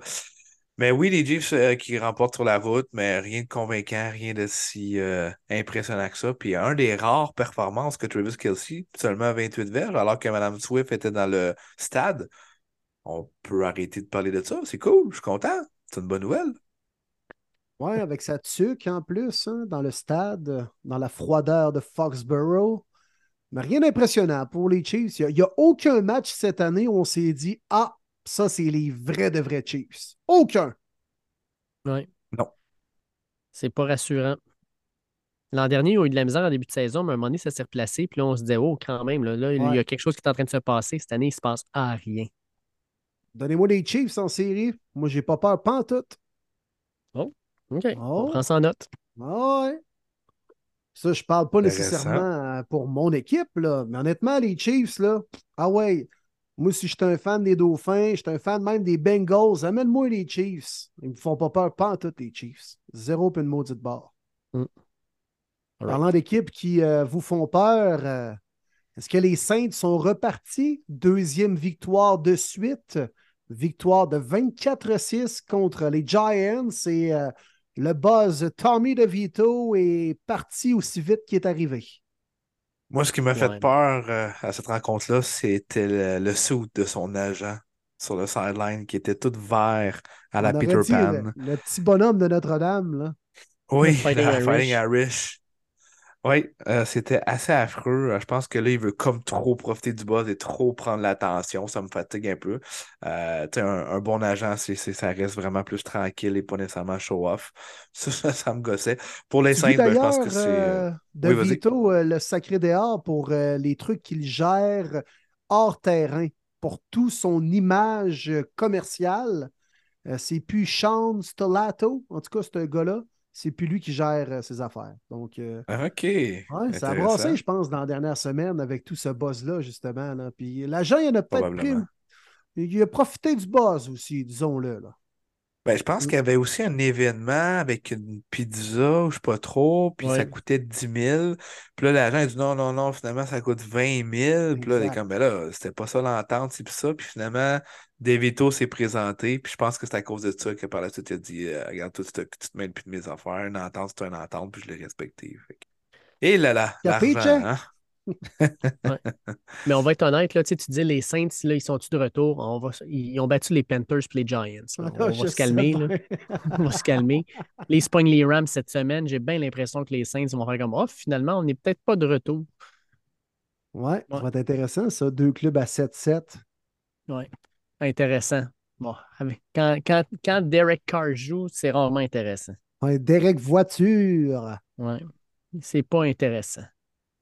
Parlant de matchs pas intéressants, les boys, Eh, ah, les Panthers qui gagnent un match, oui, la deuxième fois cette saison qu'on peut le dire, 9 à 7 contre les Falcons. Les Falcons, là, oh mon Dieu, là, on, on vient de dire, ah, finalement, quelle là, Desmond Ridder, de c'est- merde. c'est plus notre corps arrière. On va revenir à Taylor Ah, Genre, j'aime pas Qu'est-ce que épouvantable. c'est ça? Pour vrai, Arthur Smith, c'est terminé, là. Ah, pas le choix. Tu penses? Tu penses vraiment? Oui. Avec les paroles de Arthur ils Banks. faire- J'espère, en tout cas, j'espère. Ben oui, puis non, parce que j'ai quand même une réflexion. Tu sais, quand tu as un nouveau head coach, tout le coaching staff change. Puis on le sait, les boys, on le vu à Syracuse, l'O-line coach des Falcons, il aime bien fort Mathieu Bergeron. Fait que juste pour ça, ça me- je trouve ça plate. Mais pour l'organisation des Falcons, t'as pas le choix, là. Je veux dire, c'est épouvantable. Ils perdent en Caroline devant quoi? 282 personnes à 45 cents Hey, le billet. mouillais-tu, toi? Il mouillait Ah, les cordes, là. Puis il mouille de même, puis tu fais quoi? Tu lances le ballon, Asti. Tu lances ouais. le ballon avec Desmond Ritter. Tu sais, on parlait de pire interception qu'on a vue, là. Son interception au quatrième quart avec 7 minutes à faire, tu es dans le red zone, c'est un match là, où tu mènes mais de justesse 7-6, puis tu fais cette interception-là, tu lances en triple coverage. Même lui, Desmond Ritter, il dit c'est la pire interception de ma carrière. Ben pourquoi tu l'as lancé le ballon? Cours-les. T'as Cordarrelle Patterson, t'as Tyler Algier, puis t'as un certain Bijan Robinson que t'as repêché avec un choix top 10. Tu lui donnes sept fois le ballon dans le game. Qu'est-ce que c'est ça? C'est ça. Les Falcons. C'est épouvantable. Et puis ça, c'est deux défaites de division consécutives qui font extrêmement mal. Mhm. On peut pas dire que c'est terminé, mais c'est pratiquement comme. Là. Défaite contre les Bucks à la maison, alors qu'on menait, on se fait sacrer un TD d'en face dans la dernière minute de jeu. Là, tu t'en vas perdre contre les Panthers qui gagnent seulement leur deuxième match de l'année. Ah, c'est plate, tu sais. Je- Chris, on leur souhaite le meilleur, les Falcons, là, parce qu'on a une méchante bonne raison, je pense, de le faire, mais c'est plate. Ouais. Ils se sont pratiquement eux-mêmes tirés dans le pied. Et puis on. Je me suis souvent posé cette question-là cette année, les boys, là, mais les Falcons, leur plus grosse erreur qu'ils ont faite, là, c'est-tu de ne pas faire d'offre à Lamar Jackson pendant la off-season? Ouais. C'est tough à dire. En même Parce que temps. mettre Lamar Jackson sur cette équipe-là, là, hop là, là, on n'est pas à la même place. Ah oui, Non, j'en ai une meilleure que toi. J'en ai une meilleure que toi. Marcus Mariota ou Desmond Ritter? Oh, oh my God, OK. Oh boy, man. Ça, c'est ta fameuse phrase, euh, le vomi ou de la marde, là. Ben, Au vrai, là. Ouf. non, mais tu sais, aurais-tu tant que ça été plus dans le trouble cette année que Marcus Mariota? Je suis Ben- pas sûr, moi. Mais la façon qu'il a abandonné l'équipe, tu pouvais pas le ramener. Non, c'est sûr. Effectivement, là, c'est euh, c'est fait un peu bizarrement. On l'a d'ailleurs vu dans Quarterback, là, mais Ben, moi, j'aurais fait une offre, mettons, pour eux autres, là, ne serait-ce que Gardner Minshew. Ben oui. vrai, là. Lui, d'après moi, ils l'ont fait, par contre. Mais il y en avait quelques-unes des offres. Puis lui, clairement, voulait suivre Shane Steichen qui s'en allait avec les Colts. Mm. Exact. Ils ont préféré Mais- Heineke. Mais tu sais, Heineke, euh, ils n'ont pas donné sa chance tant que ça. On l'a nommé partant, quoi, trois matchs. À la moindre erreur, non, finalement, on ne te fait plus confiance. On ramène notre jeune à qui on donne une 42e chance. Ouais, puis c'était le plan, là. On voulait le faire fâcher un petit peu. Let's go, Desmond. ça a tout Montre-nous ta changé, hein. frustration. Ça a tout changé. Tu sais, quand tu jongles comme ça avec tes carrières, là, c'est comme jongler avec ta femme puis ta maîtresse. là. C'est clair que ça va mal finir. il n'y a personne qui est gagnant là-dedans. là. Non. ça va simplement finir par te retomber sur le nez. Mm. Bravo, mon Arthur Smith. C'est épouvantable. Puis lui, dans ce cas-ci, il n'est pas gâté que sa femme et sa maîtresse. Là. Eh, c'est bol. Je connais des entraîneurs qui sont un peu plus gâtés, mettons. Sean McVay.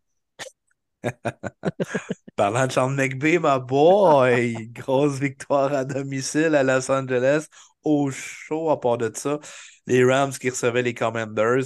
Euh, ça a pris un changement de QB pour que ce match-là finisse intéressant parce que c'était 28-7 au quatrième quart. Puis Jacoby Brissett débarque, deux drives, deux touchés. Terry McLaurin qui finalement en vie, qui avait honnêtement de mémoire 30 quelques verges, qui finit la rencontre avec 141 verges. Je l'avais dans mon fantasy. Je remercie Jacoby Brissett parce que grâce à McLaurin, j'ai battu mon adversaire et je passe en demi-finale.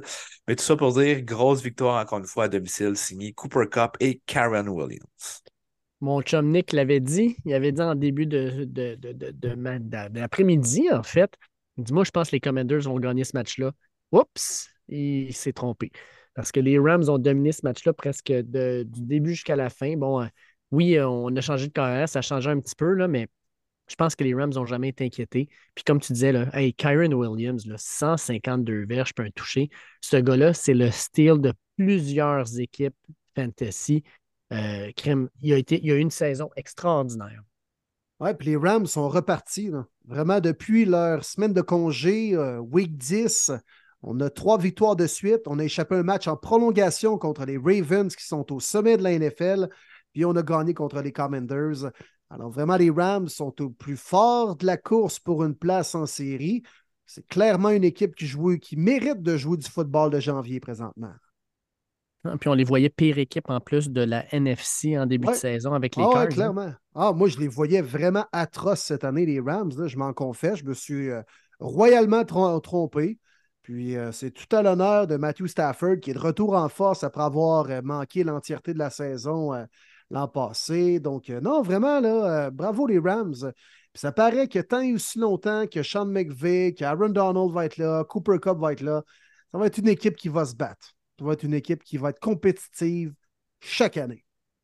Parlant d'être compétitif, euh, les 49ers qui, encore une fois, gagnent contre un adversaire de division. 45 points marqués par les Niners. Christian McCaffrey, trois touchés et on bat les Cards. On peut-tu régler une question, s'il vous plaît, les boys?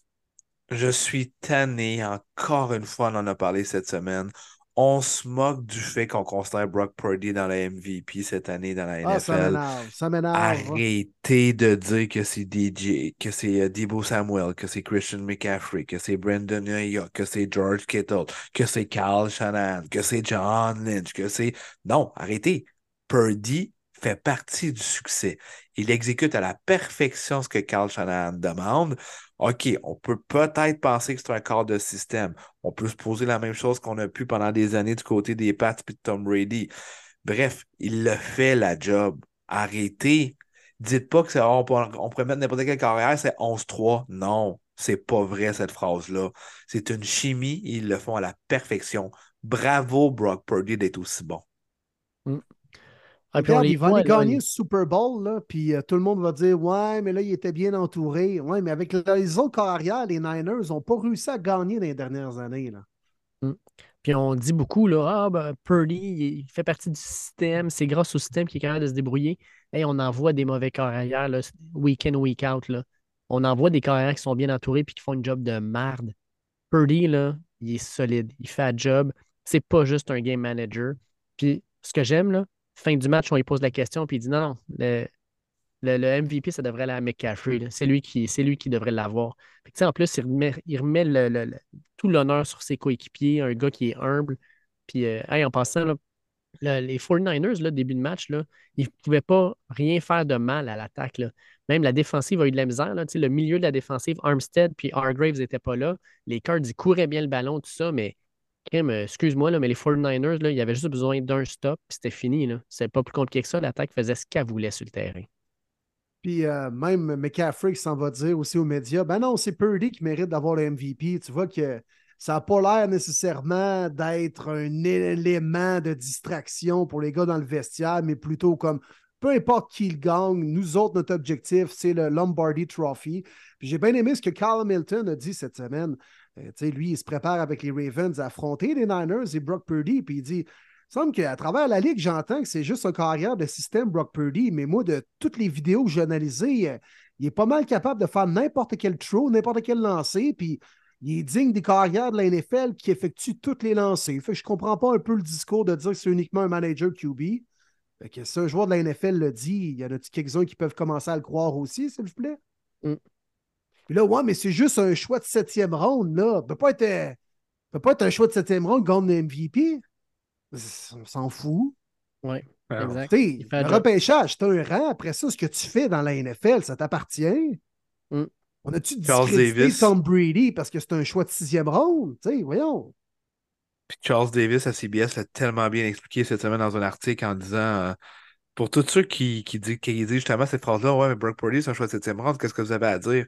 Qu'est-ce qu'on a à dire? Nous, les analystes, c'est simple, on s'est planté. On refait le draft, ce gars-là, c'est un choix de première ronde. On peut arrêter d'en parler de ça. Personne n'a pensé qu'il deviendrait aussi bon dans la NFL. On s'est tous plantés, les dépisteurs. Point à la ligne. Michael Welch nous demande étant fan des Niners depuis plus de 20 ans, pensez-vous que cette équipe-ci va finalement pouvoir ramener le trophée Vince Lombardi à San Francisco? Au cours des dernières années, on a eu des équipes très solides qui passent tellement proches, mais jamais être capable de mettre la main dessus. Je me dis qu'on pourra garder l'équipe actuelle pour pas très longtemps encore. La réponse, c'est oui, mais je pense que la réponse, c'est oui, mais c'est une question de santé. Trent Williams, McCaffrey, euh, Debo, même Purdy, il faut qu'ils soient en santé pour que vous soyez capable de gagner ce, trophée-là. Parce que je vais être honnête avec toi, Michael, ce qui me fait peur des 49ers, c'est la profondeur. Vous êtes une équipe avec énormément de talent en haut, mais en dessous des partants, ça fait un petit peu plus dur. Puis on l'a vu, j'en d'en parler. Armstead puis Hargraves n'étaient pas là, puis même le milieu de la ligne, là, ça rentrait au poste pour les, les courses, pour les, les cards. Fait qu'il faut que vous soyez en santé.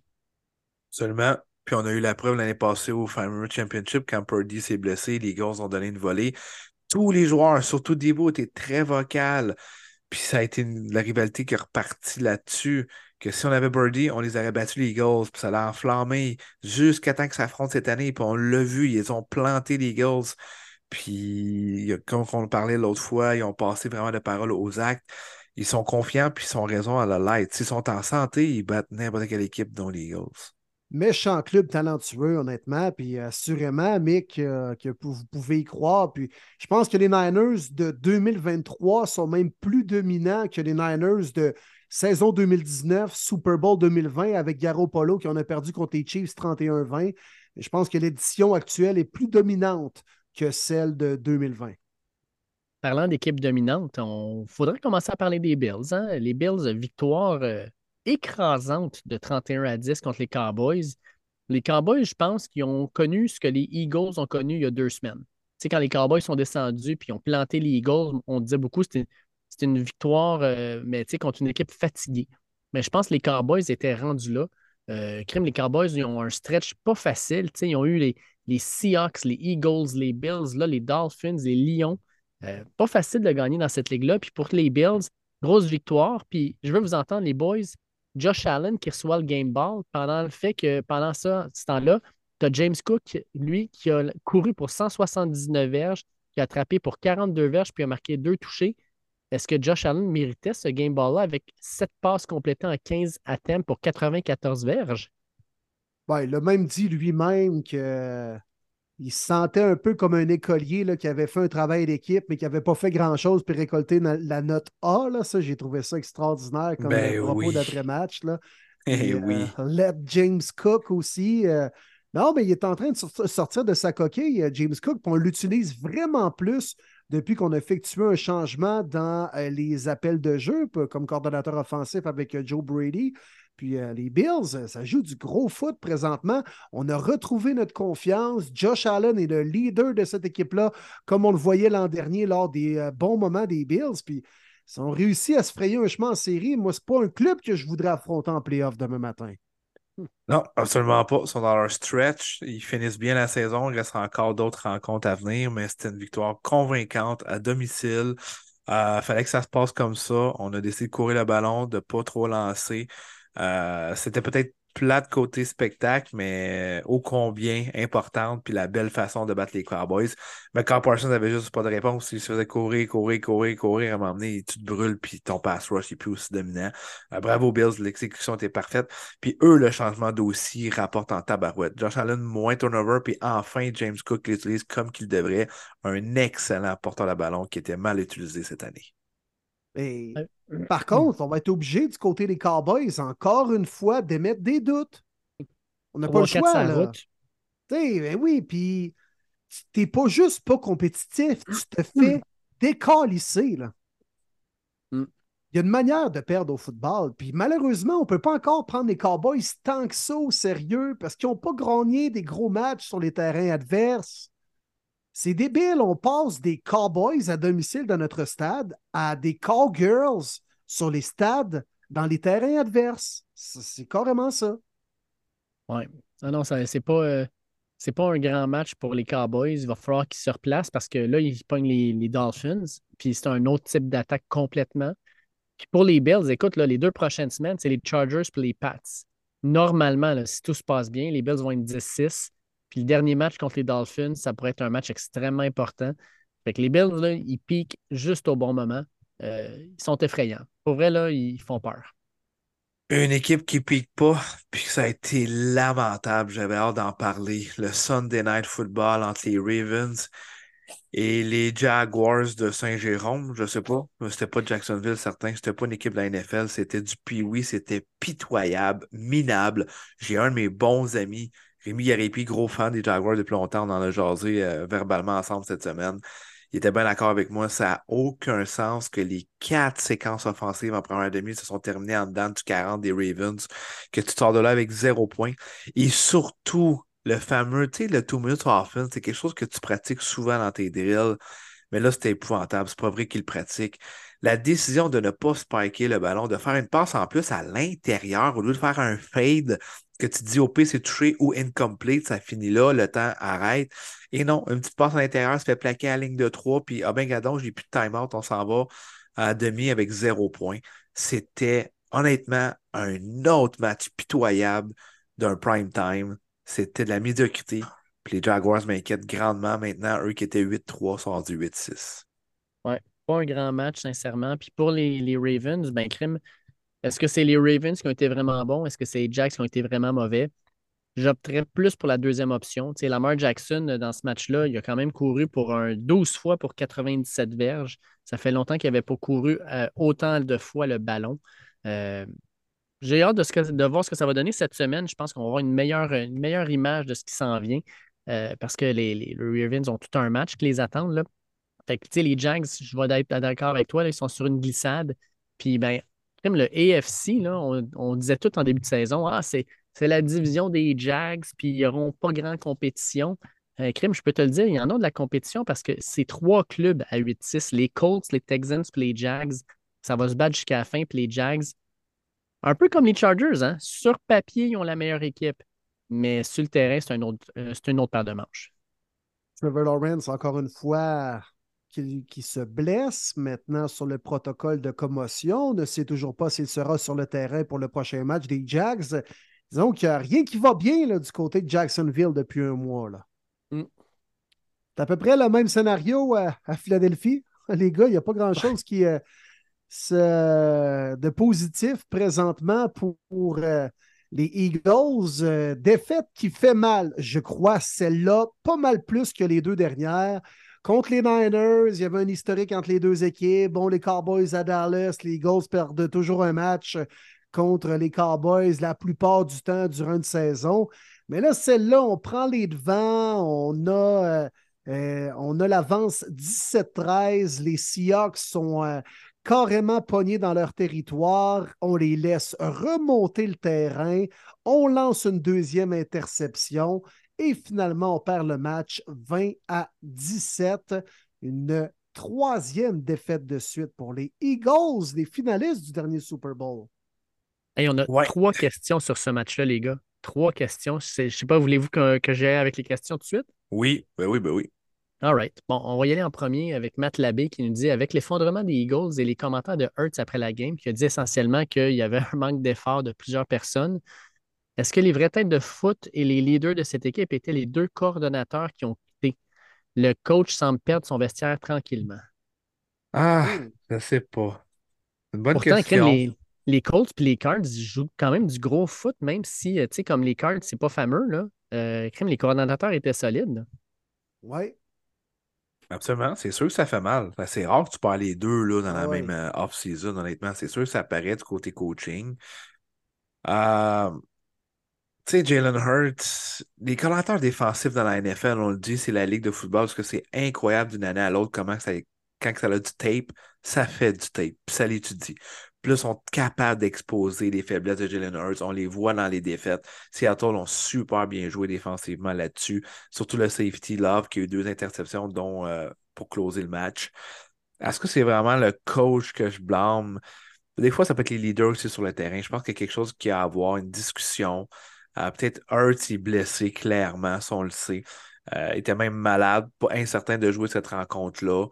Est-ce que Mariota aurait pu être meilleur juste pour ce match-là, je me pose la question. Est-ce que tu ne veux pas prendre la chance, tu veux quand même avoir tes meilleurs joueurs sur le terrain? Mais moi, j'ai une question pour les leaders. Euh, puis les leaders en défensive aussi, c'est pas chic les Eagles à défensive depuis quelques semaines. Oh, c'est assez pitoyable. Le dernier drive, là, c'est 92 verges de mémoire. Les cinq passes que Drew Locke a fait, là, les cinq fois, c'était en direction de James Bradbury. Ça a paru en tabarouette que Darius Slay n'était pas là. Bradbury était mauvais. Il euh, faut lui donner crédit qu'il a attrapé spectaculaire au bout des doigts de Jackson Smith et Jigba. C'était incroyable.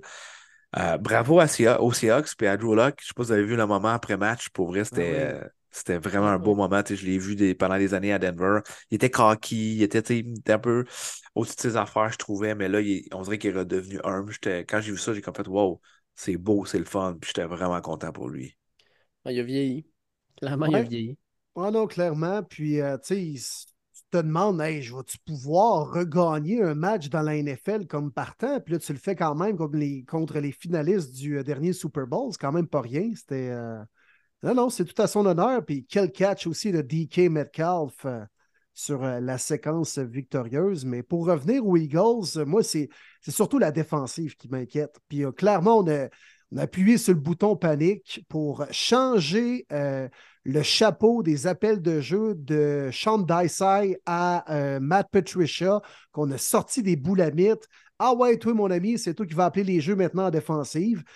comme il n'y a pas eu beaucoup de changements tant que ça dans la façon de jouer défensivement, mais ça paraît clairement qu'on est comme, ben là, on ne sait pas trop quoi faire, donc on va juste changer la voix de la personne qui appelle les jeux. Il va peut-être avoir un petit électrochoc.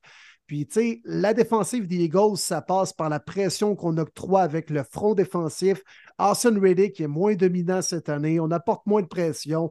Il y a un petit trou également au niveau des secondaires, ce qui laisse énormément de pression aux gars dans la tertiaire. Puis, elle est une passoire présentement. Euh, moi, je m'inquiète plus de la défensive que l'offensive au niveau des coordonnateurs qui sont partis, parce que je pense qu'on a quand même les outils en offensive. Euh, AJ Brown est clairement frustré. Je pense qu'on va s'asseoir tout ce beau monde ensemble, se parler dans le blanc des yeux. Cette équipe-là a de l'expérience. On a joué du gros football l'an passé, quand même. Courte, courte saison morte, grosse saison encore une fois. des fois, ça peut laisser des traces, un peu de fatigue, mais j'ai quand même l'impression que c'est une équipe qui pourrait remettre tous les puzzles en place pour le début de la vraie saison en série. Mais forcé d'admettre, par contre, que moi, je ne les voyais pas perdre ce match-là à Seattle. Puis ça pourrait peut-être faire mal entre j'ai le bye week et le titre de la section où je me qualifie comme meilleur deuxième. Et rapidement, juste comme ça, c'est drôle de voir Matt Patricia caler son premier match quand que Darius Lee n'est pas là. Je dis hmm. ça, je dis rien. Hey, T'en as parlé un peu, Will. Manu Arsenault nous dit Salut les boys, ma question est sur les Seahawks. Pourquoi ils n'utilisent pas assez DK Metcalf? C'est un baller. Bon podcast et je vous écoute en direct du fin fond de la Nouvelle-Écosse. Yeah! Ouais, nice. Bonnes vacances. Hmm. Quand, ça y tente, là, DK, il est vraiment dominant. Puis moi, je trouve, les gars, je vous pose la question, mais j'ai eu le constat, surtout lundi soir, mais je pense que c'est le gars actuel dans la NFL qui ressemble le plus à Megatron, Calvin Johnson et belles années des Lions. Oui. Ah, oui, physiquement, c'est un phénomène. Là. Ah, c'est ben l'enfer. Ben l'enfer. Puis il y avait un peu un problème de main en début de carrière. Il n'avait pas les meilleures mains, les balles incontestées. il avait quand même la misère. Ouais, exact. Il s'est amélioré là-dessus. Là. Puis quand il est dominant, double couverture, le catch sur les lignes de côté, extraordinaire. Il, il est quelqu'un. Il est quelqu'un. Puis moi, je trouve que Tyler Lockett, il est d'impact. Tasse-toi, le petit chat, va-t'en, là, sors dehors, ne revient plus jamais. Là. Puis il me semble que moi, je me concentrerais sur Jackson Smith and Jigba, puis DK Metcalf dans les prochaines années. Mm. Bah, c'est ce qui va arriver. Perso, je pense que Lockett va se faire couper là, euh, durant l'entre-saison. Côté business, puis côté aussi, il faut tu la place à Smith Jigba et à Metcalf. Tu n'as pas le choix. Exact. Puis on termine ça avec euh, Frank Mass qui nous pose la question suivante. Salut les boys, qu'est-ce que vous pensez que les Seahawks vont faire au prochain repêchage avec Geno Smith qui ne rajeunit pas? Est-ce que les Seahawks pourraient aller chercher un bon corps arrière et le mettre sous l'aile de Geno pour un ou deux ans et le développer? Euh, techniquement, le choix de repêchage est autour du 13e, 14e si jamais ils ne font pas les séries. Est-ce qu'il va rester un bon QB à cette position? Une belle hmm. question, mais euh, je ne serais pas prêt à la répondre tout de suite. C'est genre les questions qu'on va pouvoir discuter en masse après le Super Bowl. Il reste trop de football à jouer à mes yeux. Est-ce qu'ils vont faire les séries ou pas? Ils sont vraiment dans la bataille. il y a trop d'impondérables pour moi de répondre à ce stand-ci de l'année. Ben, ce qu'on pourrait seule- dire, mais ce qui est intéressant dans la situation des Seahawks, c'est qu'au moins tu peux repêcher un carrière et pas être désespéré de le lancer immédiatement dans la mêlée. Mm. Moi, ça, j'aime ça. De faire un peu comme euh, les Packers avec Jordan Love ou euh, repêcher un J.J. McCarthy au Queen Ewers en deux, troisième ronde ou euh, late première ronde. Puis c'est un gars que tu n'es pas obligé d'envoyer tout de suite dans la mêlée, qui peut apprendre euh, derrière Geno Smith, Drew Lock est encore dans les parages. Bref, c'est un scénario idéal à Seattle. Est-ce qu'on va vouloir emprunter cette voie-là? Je ne le sais pas. John Schneider, le GM, habituellement, c'est pas un gars qui aime ça repêcher des carrières dans les premières rondes. On verra bien, mais euh, c'est le genre de situation à Seattle où tu peux te permettre de faire ça. Oui, d'accord. Puis ça va être une grosse, grosse, grosse année de carrière. Il y a vraiment d'excellents noms. Fait que pour les Seahawks, milieu, fin de première ronde, probablement qu'il va avoir un nom là. Reste à savoir est-ce que l'équipe va considérer que c'est un besoin pressant? Ça sera à voir, mais on en reparlera, comme tu disais, Martin, en fin de, en fin de saison. Puis avec ça, ben, ça nous fait euh, un beau, magnifique tour de la semaine 15, les boys. Fait que, crème. euh, C'est quoi les chiffres, mon cher? Ah, écoute. Ben, écoute, Will, tu as connu une très grosse semaine, on va se le dire, là. Une, une très, très bonne semaine, même. Je pense que tu te rapproches tranquillement, pas vite, de Martin. Oh! Euh, Martin a eu 10 bonnes prédictions sur 16. Will, tu en as eu 12 sur 16. Oh! Moi, Ok, 9 sur Les Eagles 16. m'ont fait chier lundi, pareil. OK. Ouais. Fait qu'avec tout ça, On avait ben, tous mis Eagles, par exemple. Ouais, on avait ouais. toutes mes Eagles. Fait que ça n'a pas été si pire, mais ça fait en sorte que, euh, Martin, tu es à 144 bonnes prédictions cette année. Puis Will, tu es rendu à 139,5. Fait que tu es à Oh! 4,5 Oh! avec trois semaines à faire. Ah, Hey, c'est faisable. c'est faisable. Le petit point 5 va faire toute la différence. Je le savais. Elle le savait. Ah, Regarde-moi, là, Martin Saint-Jean, sur l'autoroute dans ton rétroviseur, là. Arrive avec le gros pick-up, toi, à 120. Ah ouais, dans la voie de gauche, là. Je m'en viens, là. Ah, je te vois pas, oui, je roule jusqu'en 40, je suis encore en avant. Ah ouais, c'est ça. Tu vas pogner un beau ticket québécois avec 8 points d'inaptitude. Non, chose, ben, l'étiquette, l'étiquette, on va laisser à Dave qui essaie de nous rejoindre à 118, puis c'est lui, malheureusement, qui se fait pogner avec le 118. ah, moi, je moi, je suis en panne depuis la semaine 3. Dave, Dave, il attend CA déjà depuis une couple de semaines. Ça ressemble pas mal à ça. Hey, les boys, aujourd'hui, c'était une très, très grosse journée dans le foot, euh, mais dans le foot NCA parce que c'était le Early Signing Day. Donc, c'est la période de signature où les joueurs doivent donner leur intention sur quelle université ils choisiront pour aller jouer. Donc, c'est toutes des personnes qui sortent du secondaire. Il y a une autre euh, porte qui va ouvrir le 7 février, mais aujourd'hui, c'est important. Puis les gars, on a eu un moment historique, mais on a eu ben, en tout cas, moi, j'ai ma liste. J'ai 12 Québécois qui ont donné des noms pour aller, euh, dans le fond, dans la NCA.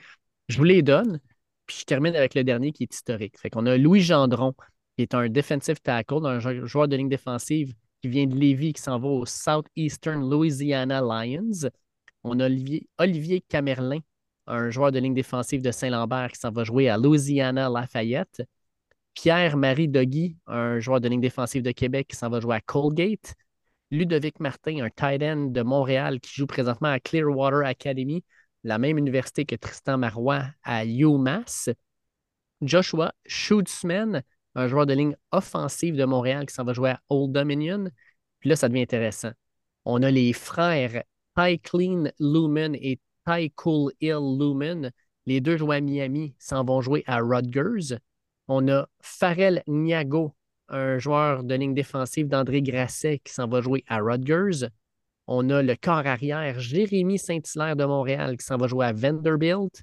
Raphaël Dunn, un safety de Pierrefonds qui s'en va jouer à Wisconsin.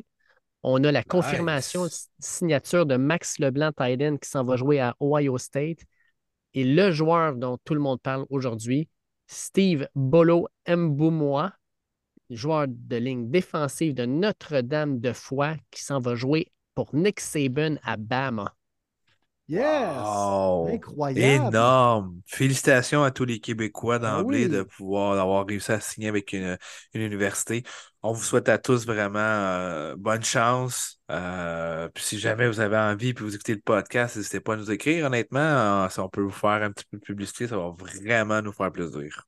Ben oui, puis euh, je pense qu'on se fait un devoir même depuis les débuts du podcast de donner du temps d'antenne à des Québécois qui s'en vont jouer euh, au sud de la frontière ou des gars qui sont un peu moins connus puis qui tentent de se faire un chemin vers la gigantesque NFL. Alors, euh, non, euh, bravo à, à tous ces, euh, ces joueurs-là qui profitent de l'opportunité d'aller aux États, dans la Mecque du foot et de faire sa place là-bas dans une université américaine sans rien enlever vraiment à ce qui se fait au Québec. Là, c'est vraiment pas mon point, puis de discréditer même ce qu'il fait au niveau collégial, universitaire, mais je pense que c'est vraiment l'expérience d'une vie pour un kid qui, euh, qui passe du secondaire québécois au, pre- au- au prep school là-bas, qui passe du cégep euh, au- à l'université. Alors, donc, vraiment, c'est, je pense que c'est une expérience comme joueur de foot, mais c'est une expérience de vie également. Puis, euh, écoute, c'est vraiment une belle page d'histoire qui s'est écrite cette semaine, les boys, avec le premier Québécois qui est recruté par le prestigieux programme d'Alabama Crimson Tide par euh, Nick Saban lui-même qui a recruté un gars qui a été formé à Lac-Mégantic avant de faire sa niche avec euh, le CNDF Campus Notre-Dame-de-Foy en Division 1 collégiale. Il a connu une grande saison l'an dernier comme recrue. Il a ouvert bien des yeux. Il a, également euh, piqué la curiosité justement de ces gros programmes de la NCAA. Il a reçu Steve Bolo Mboumois pour moins de 17 offres provenant de Georgia, de Florida, de Alabama, Mississippi State, euh, euh, Oregon, nommez-les Auburn, des gros programmes, de gros programmes. Et finalement, il a décidé Bama. Je pense que ça va créer un précédent, les boys, dans le football québécois. C'est un gars qui a été développé chez nous, puis pas par les plus gros programmes en plus de ça, mais il a été bien entouré, assurément le potentiel par sa charpente et par ses capacités athlétiques de pouvoir rivaliser avec les gros joueurs de foot aux États-Unis. Puis c'est un gars, bien sûr, qui 6 pieds 4, 2,85, que j'ai eu la chance de voir jouer à quelques reprises avec euh, le CNDF. Il a un premier pas extraordinaire, un take-off de fou.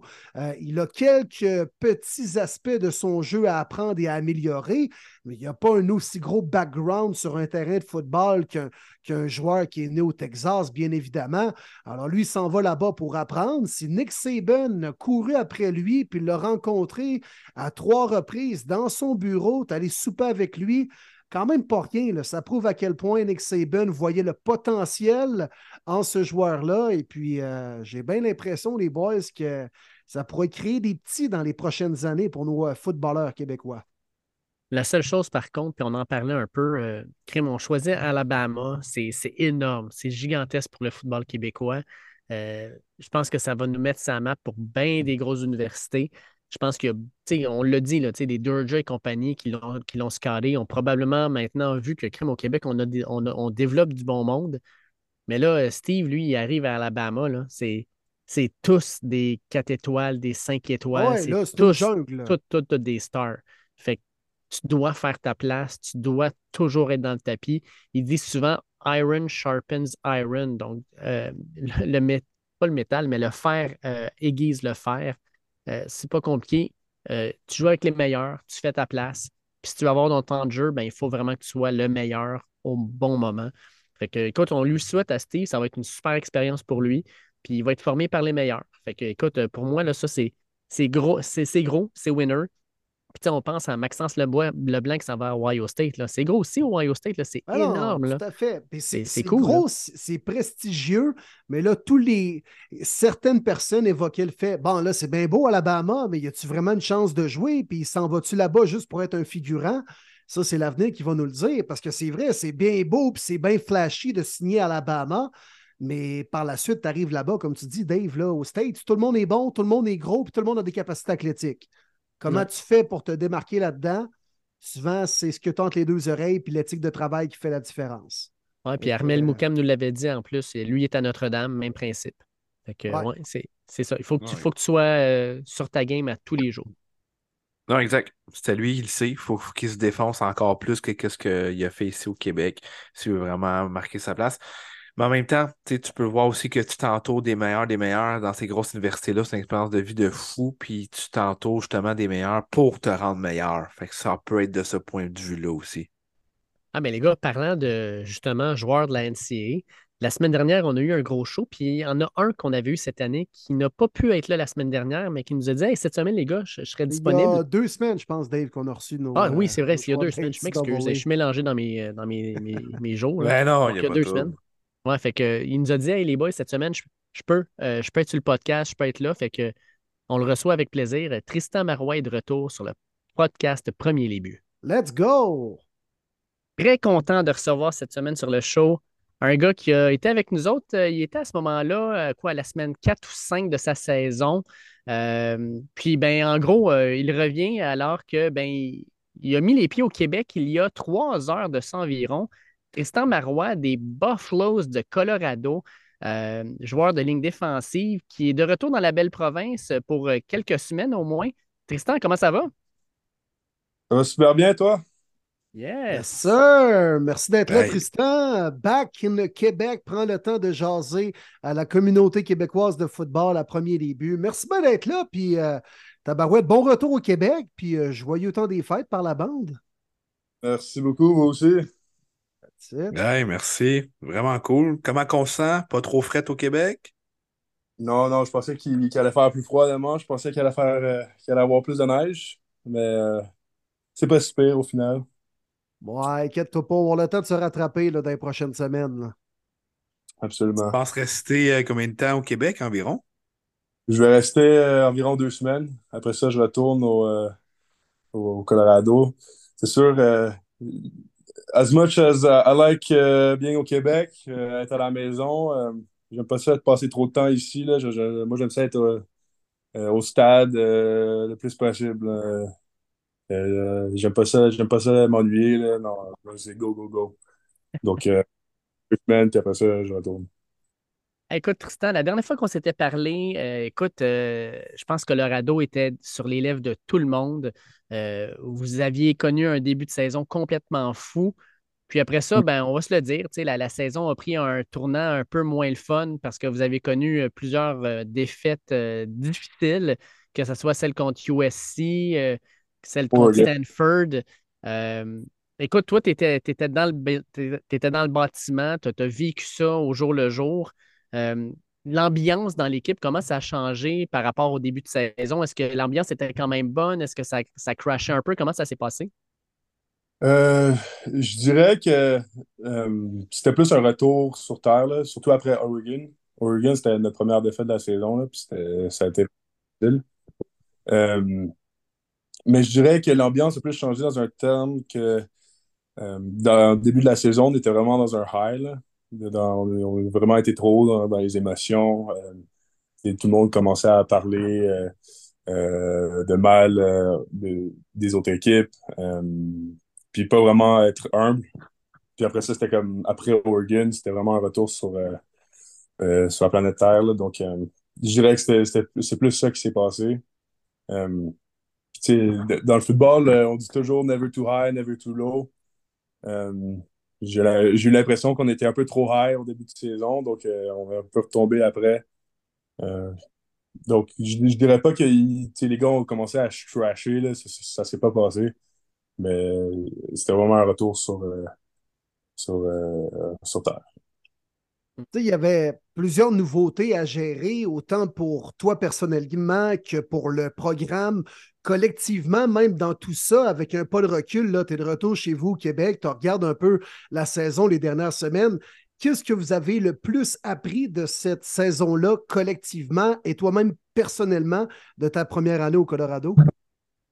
Je, vais commencer par personnellement. Euh, je dirais personnellement, c'est euh, c'est le niveau d'effort avec lequel tu dois jouer. Là. Euh, moi, j'ai toujours été un gars qui était beaucoup sur le terrain, qui, jouait beaucoup, mais là, c'est comme chaque fois que tu es sur le terrain, you make the most out of it. Genre, même, si la balle est à l'autre bout du terrain, là, tu sprintes comme, comme un détraqué. Euh, donc, c'est plus, euh, c'est vraiment jouer avec un effort animal que c'est ça qui m'a le, plus gros développement que j'ai fait cette saison. Euh, en tant, en tant qu'équipe, par contre, euh, je dirais que ça doit être dur à dire parce qu'on n'avait pas vraiment une culture établie, tout ça. C'était vraiment comme. Euh, les gens décrivaient euh, cette, équipe-ci comme une expérience. Là.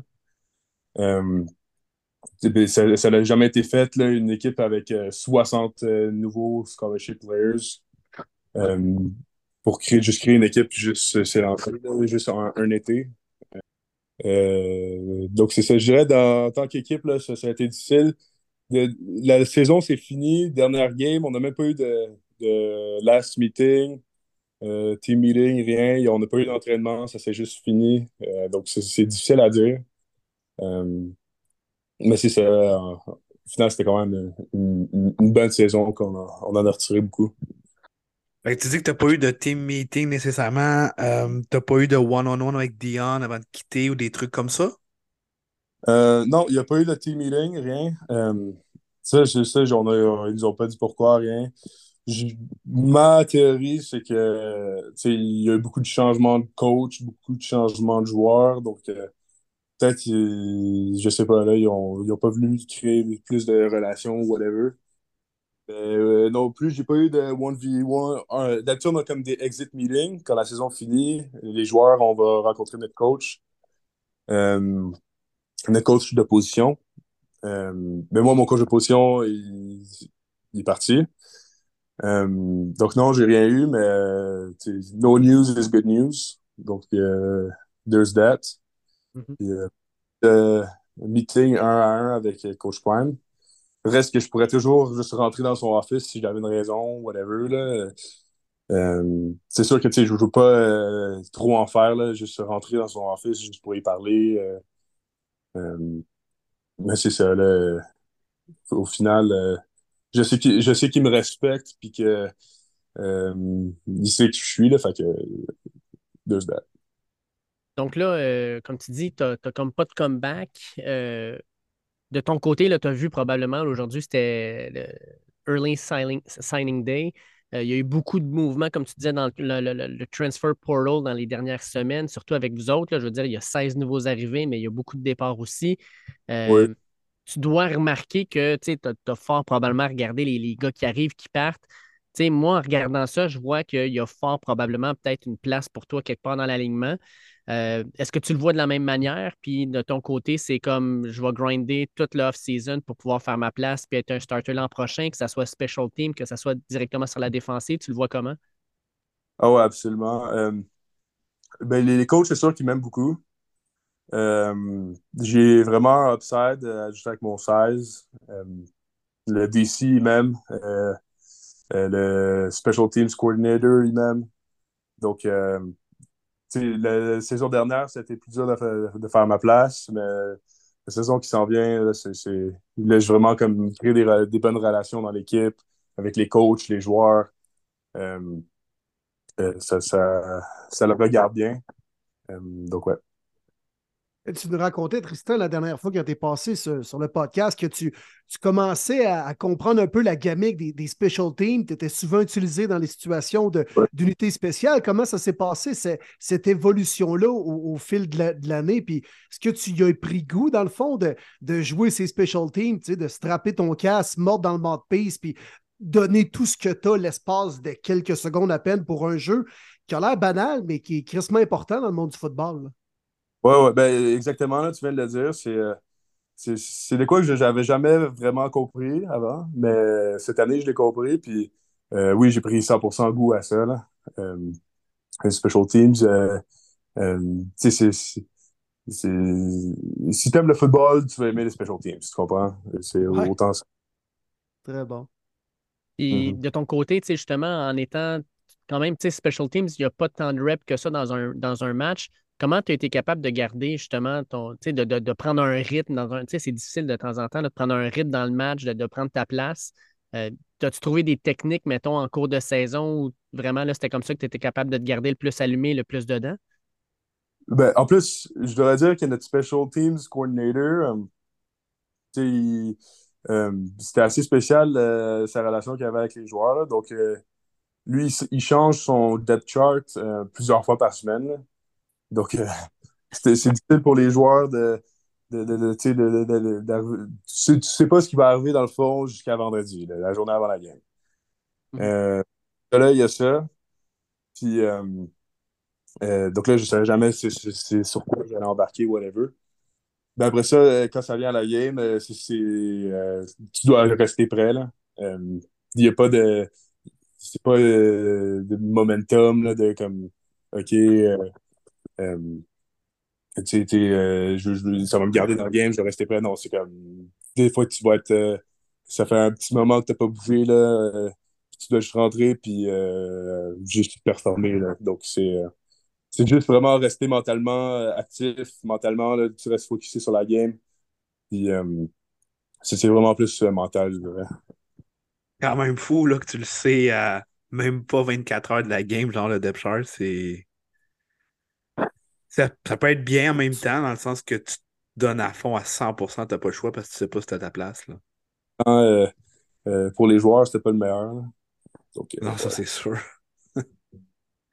Moi, je veux savoir, Tristan, le joueur qui t'a plus impressionné sur le terrain cette année, pas nécessairement dans ton équipe, mais un joueur que tu t'es dit, genre de l'autre équipe, wow, lui, c'est vraiment quelque chose.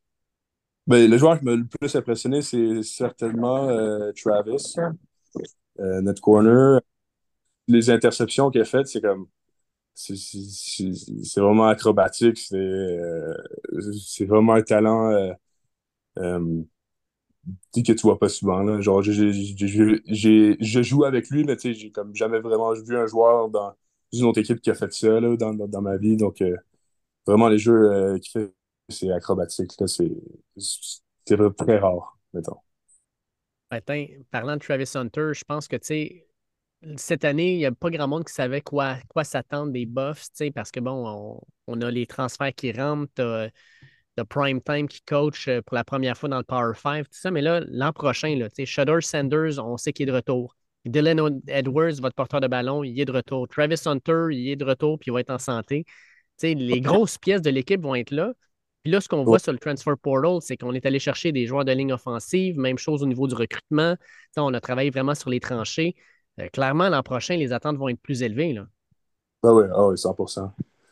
Puis, euh, ouais, ouais, la- la- l'année prochaine, c'est, euh, les attentes vont être plus élevées, puis euh, il n'y a, pas d'excuses. hein. Puis en plus, vous changez de conférence. Là. Exactement. Ça va dans, dans le Big 12. Mm. Euh, c'est sûr, le Pac-12 était super fort cette année. Ça va peut-être être un peu plus facile, je, je- je dirais. Mais euh, peu importe c'est qui qui est devant nous, on devrait quand même. euh, c'est- It's about us, là, not about them. Puis l'impression que le boss va être encore aussi vivant puisque c'est Coach Prime, puisque les joueurs dont on a énuméré vont revenir. Vous allez jouer quand même des matchs prime time dans les gros réseaux. J'ai l'impression que le boss va être quand même aussi encore vivant autour de l'équipe, même en, en début de saison. Ah ouais, non, ça, ça va être plus vent ou plus gros, là. Euh, Coach Prime, euh, euh, il est spécial pour ça, là. C'est comme all eyes on him, là. Là, il va avoir un nouveau euh, coach de ligne défensive. Je pense que Warren Sapp s'est entendu. Je sais pas si tu as eu des nouvelles là-dessus de ton côté, Tristan. Euh, ben, j'ai- j'avais entendu euh, des talks euh, dans l'équipe, des rumeurs, mais je n'avais pas compris que rien n'était officiel. Peut-être que tu m'annonces de quoi. Euh, euh, Ben, c'est- c'est- ben, je peux pas dire. Ben, c'est pour ça que j'étais curieux de savoir si toi, tu savais quelque chose, parce que ça a Ouais, ouais. l'air d'être fait, mais il n'y a rien d'officiel, mettons. Ouais, mais c'est ça, c'est ça. Euh, je pensais que c'était ça leur regardait bien, puis euh, j'ai définitivement entendu parler, puis on se parlait de ça, mais euh, je pensais qu'il juste lui manquait peut-être euh, de finir son degree ou quelque chose comme ça. là. Mhm. Euh, donc, je pense pas que c'est officiel, officiel. là.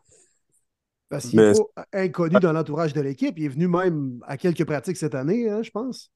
Ouais, ouais, il est venu plusieurs fois, puis euh, euh, je sais pas si je vous l'avais dit, mais on a, on était dans le hot tub avec lui, puis euh, c'est un super bon gars, là, il parle, puis euh, euh, il a des super bons trucs, c'est super inspirant d'avoir une, une relation avec ce gars-là.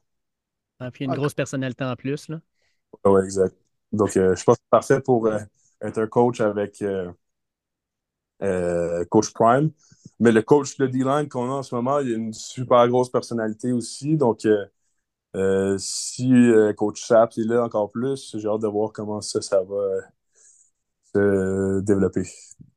Je t'ai dit tantôt, Tristan, aujourd'hui, c'était le National Signing Day. Oui. On a eu à peu près 12 Québécois là, de, de, ce que je vois à peu près qui ont commit pour aller jouer aux États-Unis. Euh, tu en as deux de ton ancienne école, Clearwater Academy, Ludovic Martin puis Louis Gendron. Je ne sais pas si tu les as déjà côtoyés ou. Euh, non. Non. En tout cas, ben, eux se, se ramassent NCA, mais partout au Québec, le nom qui est sur les lèvres, c'est Steve Mboumoua, euh, Steve Bolo, qui se ramasse avec Bama. on a Max Leblanc qui se retrouve à Ohio State. on a des gros noms, des grosses universités toi, tu es, là-dedans. Là. Quand tu vois ça, ça doit être quand même une certaine fierté de voir que Crime, le Québec est en train de faire sa place dans la NCA, puis on se retrouve dans les plus gros programmes. Là. Ben oui, c'est ça. Euh, moi, il y, en a, y, en a trois de, euh, de CCL. Moi, je suis allé à Collège sur la Moine, je gradué là. Euh, donc, trois que, que même j'ai coaché, parce que j'ai coaché à CCL. Il y a Maxence qui s'en va à Ohio State. Euh, il y a Jay qui s'en va à Vanderbilt, puis euh, Camerlin qui s'en va à Louisville. Mm-hmm. Donc, c'est super excité pour eux. Puis, euh, nothing better than, uh, than seeing guys uh, achieve their goals. Puis aussi, Steve. Steve, je pense que je l'avais vu à Team Québec. Là. il faisait U16. Là, tu pouvais le voir à 15 ans. Là, c'était clairement à Alabama. Là, donc, il y avait la shape. A déjà un homme parmi les enfants. Là.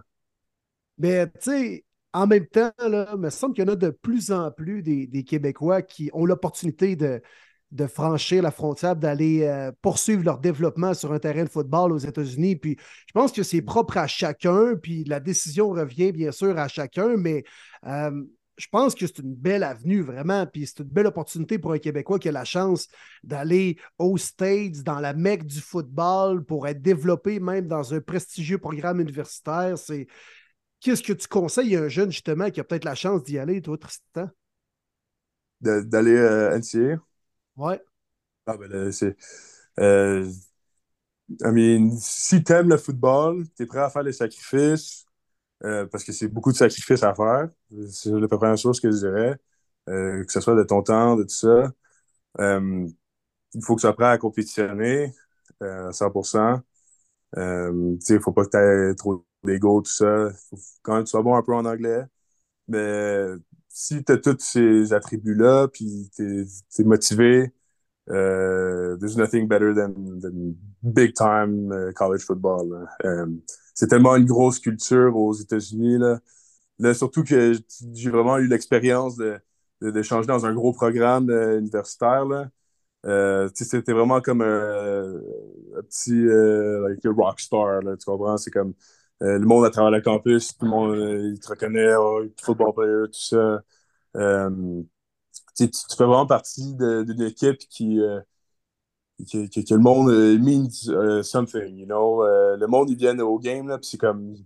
Euh, les games de football aux États-Unis, dans les universités, c'est comme le moment où toute l'université, ça, ça va être 50 000 ou 100 000 personnes, se rassemblent ensemble pour créer une chose, tu comprends? Ah, c'est vrai. It's a lot to, uh, to be part of that. Um, c'est spécial, vraiment. Mais c'est beaucoup de travail. Euh, puis euh, ça devient, ta vie, là. 100%. 1er janvier, on sait vraiment tout le monde ce qu'on va faire. Évidemment, ça va être les fameux college playoffs. On a très hâte de voir ça. Tristan, j'aimerais ah. ça que tu te mouilles, que tu, euh, tu, joues les prédictions. On a Bahama qui vont jouer contre Michigan. On a Texas contre Washington. Qui seront de la grande finale du 8 janvier? ça, c'est une super bonne question, je dirais. Je dois y aller avec Alabama. Je vais faire le, prendre le upset.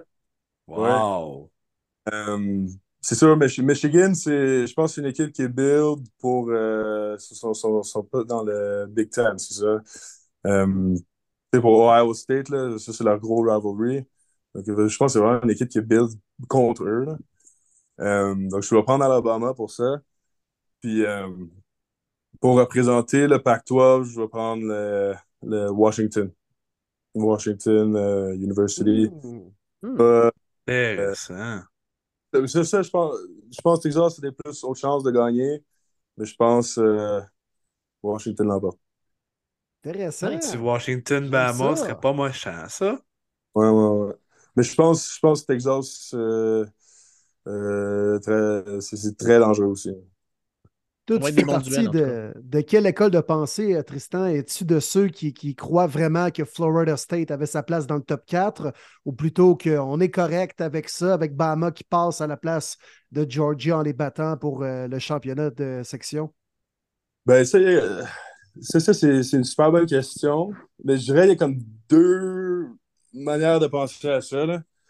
Euh, c'est quand tu penses au- à tous les seniors, là, les gars qui sont leur dernière année, puis ils ont, ils ont gagné toutes leurs games, tout ça. C'est vraiment chien de comme pas les rentrer dans le top 4. là. C'est comme qu'est-ce que tu peux faire de plus? Mais en même temps que si tu veux prendre comme si tu veux créer le meilleur college playoff possible, euh, je pense que la bonne décision, c'était de mettre Alabama in, euh, au détriment de Florida State. Euh, aussi, tu peux pas avoir un college playoff sans, sans un SEC Teams. Genre, tu peux pas euh, enlever SEC. Là. Mais encore là, je pense que euh, cette question-là revient à comme juste la, la structure du college playoff. là. Je pense que Mm. c'est pas assez, là, vraiment pas. Puis euh, ça devrait être vraiment meilleur là, quand on va avoir plus d'équipes. Ça commence l'année prochaine déjà. Donc, Ouais. euh, je pense à 12 équipes, 8 ou 12, right? Yes, ouais, dude. 12. 12. C'est Ah, une bonne chose. Je pense que it's gonna be way better. Ouais. Super. Écoute, euh, écoute, Tristan, euh, on sait que tu nous l'avais dit la dernière fois qu'on s'est parlé, ton équipe NFL, c'est les Eagles. Euh, puis ça va pas super bien pour les Eagles. Tu me disais en, en entrée de jeu tantôt, avant qu'on commence à enregistrer, que tu avais regardé la game de lundi. Écoute, euh, je te laisse aller. Je te laisse aller. Ouais, ben, euh, écoute, c'est sûr que je m'ennuie de l'année dernière, ouais, mais écoute, on a encore une L'année dernière, là, je pense que Jalen Hurts euh, euh, was looking a lot better.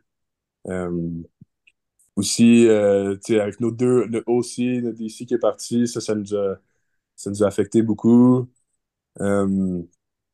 Puis, mais je, je pense pas que c'est euh, notre saison euh, est à la poubelle. là.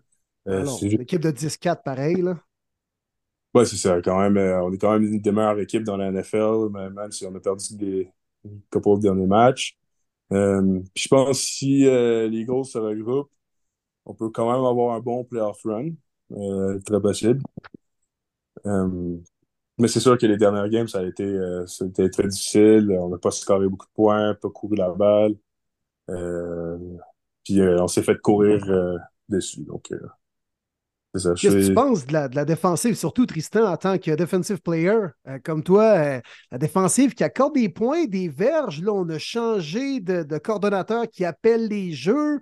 Tu vois qu'on on a fait peut-être un petit move de panique, mais en tant que joueur défensif, que- qu'est-ce que tu penses de l'unité des Aigles? De l'unité offensive ou euh, Ouais, défensive. pas défensive? Excusez-moi. Petit, euh, petit rhume. Mais encore là, on a, eu des blessés. Là. Doris Slay n'a pas joué le, dernier, match, donc ça nous a affecté beaucoup. Puis, euh, ben, je pense que même, même le, le, le- changement de, de play caller, euh, ça n'a absolument rien changé. Là. Euh, je me rappelle plus leur nom, là, mais ça n'a absolument rien changé sur notre play calling. Euh, nos, nos corners sont trash. Encore là, notre D-line, la défense est build autour de ça. Mais euh, je dirais pas que euh, ça a été terrible, mais c'est comme. À un moment donné, à un moment donné, il faut juste, euh, faut, faut juste loader la box. là. Le- ouais. Il y a avec Ah, la ça force. risque Ça risque d'être une fin de saison assez palpitante, surtout avec les Cowboys qui ont la même fiche. Hey, avant de te laisser aller, mon Tristan n'a pas le choix. Fin d'année comme ça, on risque de se reparler juste le jour même. Ta, ped- Oui. ta prédiction, ça va être qui qui va représenter l'américaine, qui qui va représenter la nationale pour le prochain Super Bowl? Euh, je vais y aller avec. euh, ben, j'aimerais ça prendre les Eagles, là, mais si je vais, je vais prendre euh, un vrai pick, euh, je dirais 49ers, Ravens. Oh oh oh! Puis on a le preview lundi soir à part de ça, à Noël. Euh, Non, je. La, la reprise du Electronic Super Bowl, celui qu'on avait perdu de courant là, euh, en Nouvelle-Orléans. C'est un peu nice. Ça avait donné un Euh, pas pire match en plus. Ben oui, c'était bon ce match-là. Nice. Hey Tristan, écoute, ça a été un plaisir de te jaser. Écoute, euh, content que tu sois de retour dans la belle province avec euh, tes proches, ta famille pour fêter euh, Noël, jour de l'an et compagnie. Ouais, Euh, j'espère que c'est pas le Québec qui t'a apporté ce virus-là, mon Tristan, par contre. Là, euh, c'est la période de l'année. Là. Moi, je suis passé là-dedans dans la dernière semaine. Tabarouette, là. Non, c'est ça. Hopefully, je suis I'm good uh, when I'm back. Mais là, je veux voir la famille, là, les grands-parents. euh, je vais essayer d'être euh, être meilleur euh, avant de les voir. That's it. Puis j'espère que tu vas te claquer une ou deux poutines d'ici là. Puis pourquoi pas de la tourtière des Atokas, le classique avant de retourner euh, à Colorado. Absolument. Ouais, c'est c'est sur ma to-do list. Ça- That's it. All right, hey, ça merci fait- Un beaucoup. grand merci, Merci. Tristan. Très Nice gentil. Tristan a pris le temps. Puis je te souhaite vraiment, tu passeras le mois à ta famille, à tes proches, un joyeux temps des fêtes, une bonne année. Yes. Tout ce qu'on souhaite, c'est la santé, puis all the best euh, dans ta continuité. Profite-en, Ouais. man. euh, je vous apprécie beaucoup. Merci beaucoup. Puis on, on se garde au courant. Là. On a hâte de voir où est-ce que tu vas aller l'an prochain. Fait que c'est sûr qu'on garde contact. On s'en rejase en 2024, assurément, mon cher Tristan. Merci.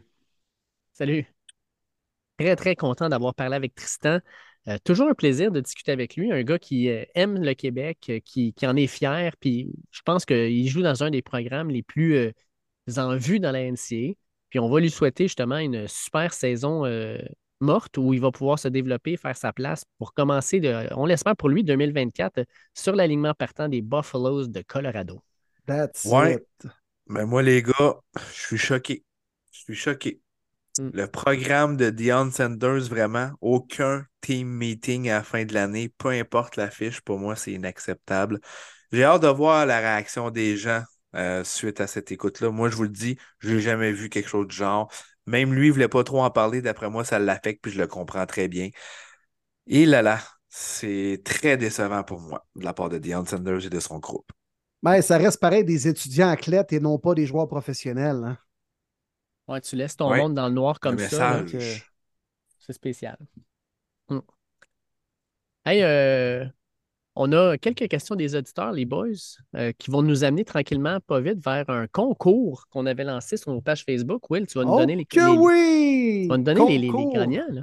Yes, exactement. J'ai ça prêt, là. Fait qu'on est ready. Dans quelques instants, nous allons nommer les gagnants du concours Premier buts. On voulait gâter nos auditeurs avant la période des fêtes. Fait qu'on y va. On y va. euh, question rapide, là. Yann au but. Salut les boys. Je vais y aller d'une petite question légère pour le temps des fêtes. Quel est le plus beau cadeau par rapport au football que vous avez reçu à Noël dans votre vie? Ah, On parle d'un objet? Yann. Ça peut être un objet, des billets, quoi. un chandail, c'est comme tu veux. Ok, ok, nice. Euh, Ben moi, vous connaissez un petit peu ma passion pour les cases de football, l'autographie et tout ça, que j'ai participé beaucoup dans le passé. Donc, c'était à l'aube de Noël, de mémoire, c'était le 23-24 décembre. J'ai un casque, mon deuxième de mémoire, qui est le Color Rush, le logo classique euh, des Broncos, euh, double signature authentifiée de Terrell Davis et John Elway. Donc, euh, c'est probablement à ce jour encore mon casque favori, fait que ça, je m'en souviendrai tout. Nice. Ouais, puis c'est des trucs personnels hein, qui nous touchent un peu plus. Donc, moi, c'est. euh, je venais de commencer à prendre pour les Browns après l'année 2007 où Joe Thomas est recru et les Browns font les séries avec Derek Henderson et Braden Edwards. Puis là, euh, j'ai reçu à Noël un DVD expliquant l'histoire des Browns de Cleveland. Là, je vous vois rire, là, je vous entends. Là, Ah, ah, ils ont une histoire, les Browns.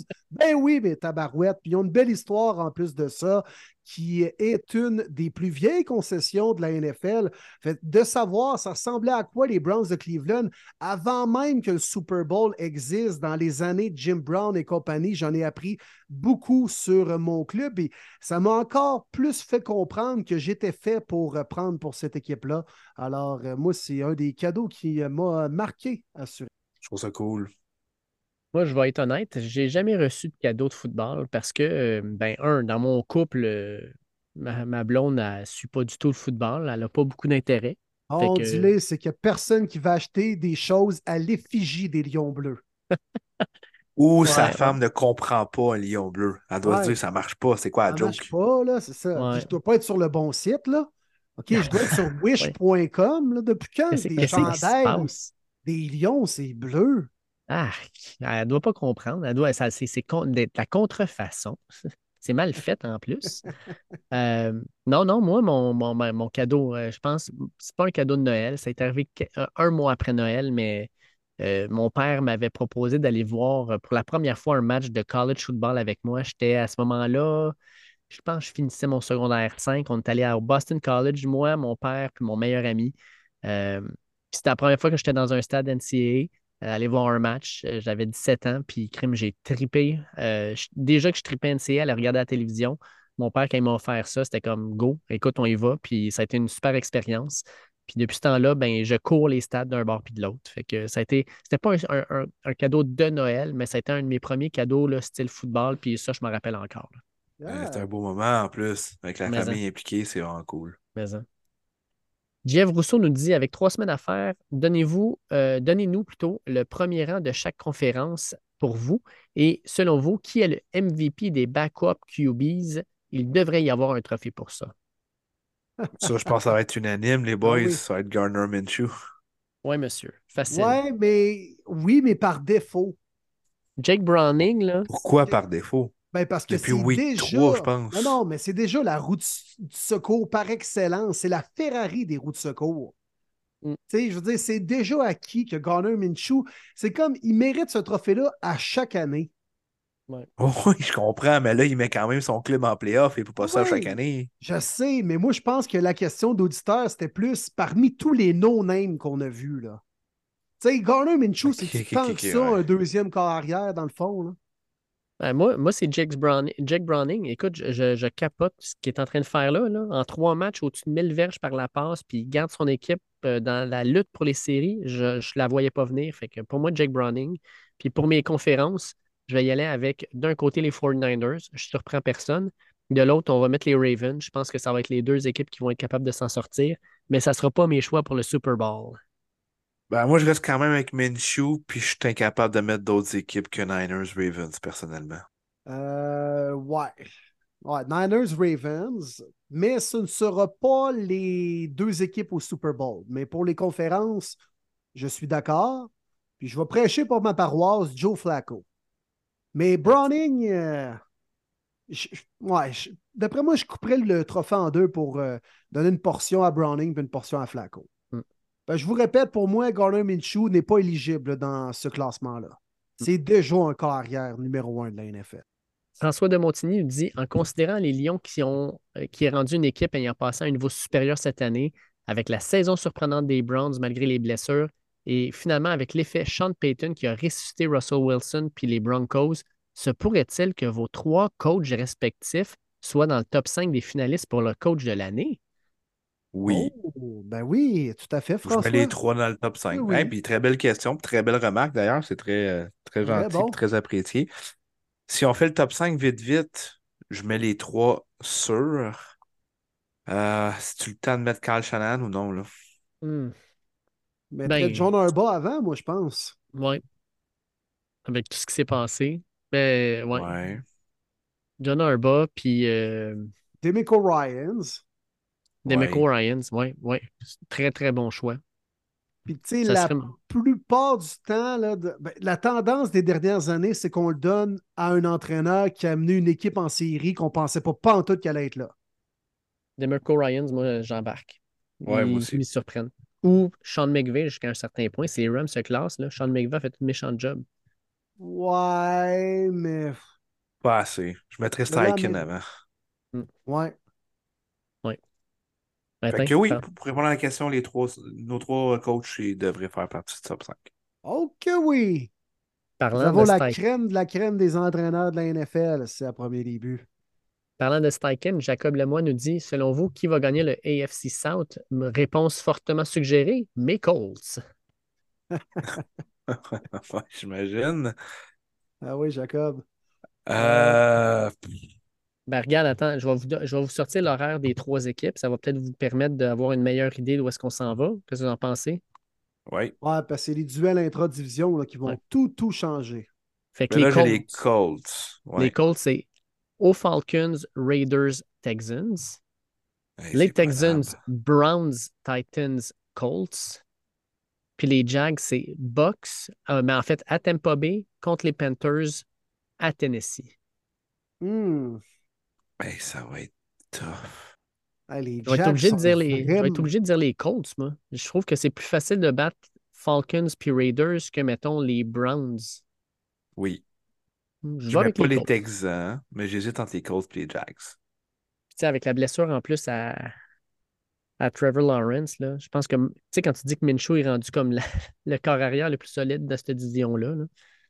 Non, moi aussi, je vais mettre les Colts, honnêtement. Bonne ligne offensive, on court bien le ballon. Minshew distribue bien.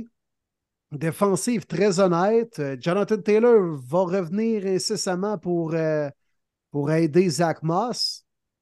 C'est une guerre de momentum, la NFL et le football. Fait que le momentum est quand même du côté des Colts. Let's go, les fers à cheval. Je vais le dire pour toi, mon Jacob. Moi, je vais prendre les Jaguars. Il faut absolument gagner la division. C'est fou. Tu n'as pas le choix. Avec toute la pression. Là, tu as eu tes séquences de défaites. Go. Tu veux rentrer en playoff avec trois victoires de suite puis te faire dire bon, OK, on va se battre dans le top. Fait que euh, c'est prenable. C'est les Titans, c'est une bête noire pour les Jags, mais garde, faut tes battre, c'est une équipe qui fait pas les playoffs. Fait que je vais y aller avec les Jaguars. Et dernière question, Mathieu Tremblay nous dit avec tous les corps arrière partant blessés, êtes-vous inquiet du niveau de football que l'on pourrait avoir dans les séries? Beaucoup de duels de corps remplaçants à prévoir. Bon show, les boys. Ouais, je me Ben- suis posé la question, moi aussi. Euh, Vas-y, Marty. Ben, je vais dire, moi, la première ronde m'inquiète grandement. Je me souviens qu'il y a deux ans, ça avait été bon. L'année passée, c'était pitoyable. Puis de ce que je vois avec les prime time, puis malheureusement, il y a trop d'équipes qui ont eu de blessures. La première ronde va être lamentable dans la NFL. Pas d'accord, moi. Je suis pas d'accord. Ben, regarde les équipes wildcard des deux conférences. Puis, nomme-moi une formation là-bas, euh, là-dedans qui ne se bat pas et qui est plate à regarder jouer présentement. Regarde ça, Ben, OK? ils vont- du côté. des surprises. Non, non, mais même, je te parle juste au niveau du spectacle. Il y a les Browns, c'est une équipe qui se bat présentement.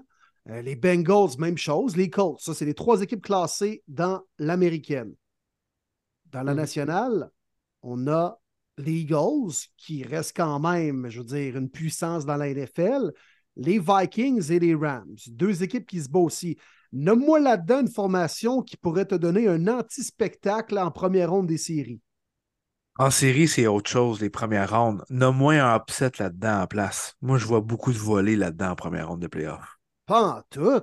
Bengals, Chiefs, oui. pour toi, c'est une volée? Jaguars, Colts ou euh, Browns, c'est une volée, ça aussi? Voyons. Non, je regardais dans la nationale. Ben, mettons Bucks, Eagles. Pour toi, c'est une Eagles. volée. Oui. Ouais. Je te dirais Eagles Lyon, aussi. Vikings, Lyon, Cowboys, Rams, Cowboys. À Dallas. Ouais, mais les Rams peuvent donner un match aux Cowboys en tabarouette en première ronde des séries. Et même chose les Bucks avec les Eagles. Ce serait en plus à Tampa Bay. Ah, Non, moi, demain matin, pas. en série, ben, je te dis pas qu'ils vont y battre.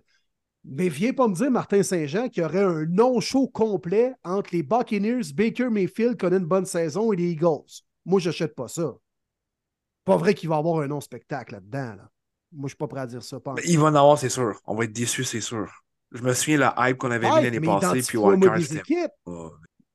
Moi, j'y ai pensé cette semaine, puis j'aime euh, qu'il nous apporte la question, Matt.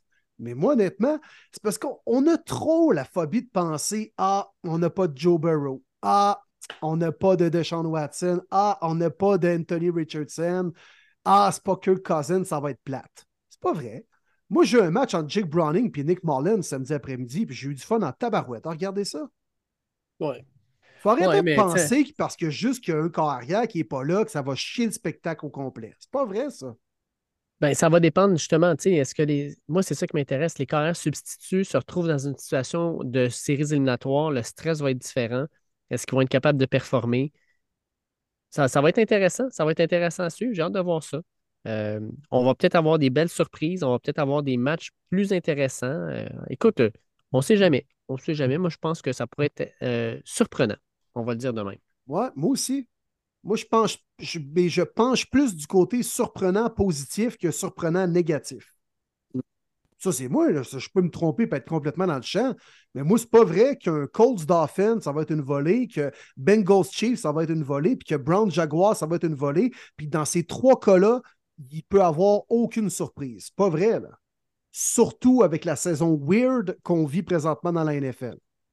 Non, tu peux avoir la surprise, mais est-ce que je suis inquiet? Moi, oui, je suis inquiet. Voir un Jake Browning en série premier départ, un Garner Minshew en série, un, un Flacco que, oui, il a déjà eu des bons moments dans le passé, rendu à 38 ans, que ça va donner en série.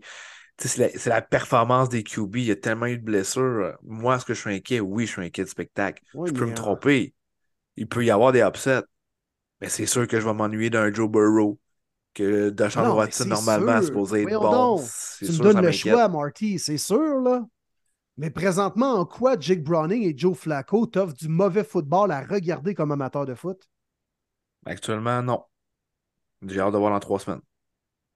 Dans le temps de changer, effectivement. Mais moi, je n'achète pas le discours que ça va être plate en première ronde parce qu'on a juste des deuxièmes QB. Moi, je ne suis pas d'accord avec ça.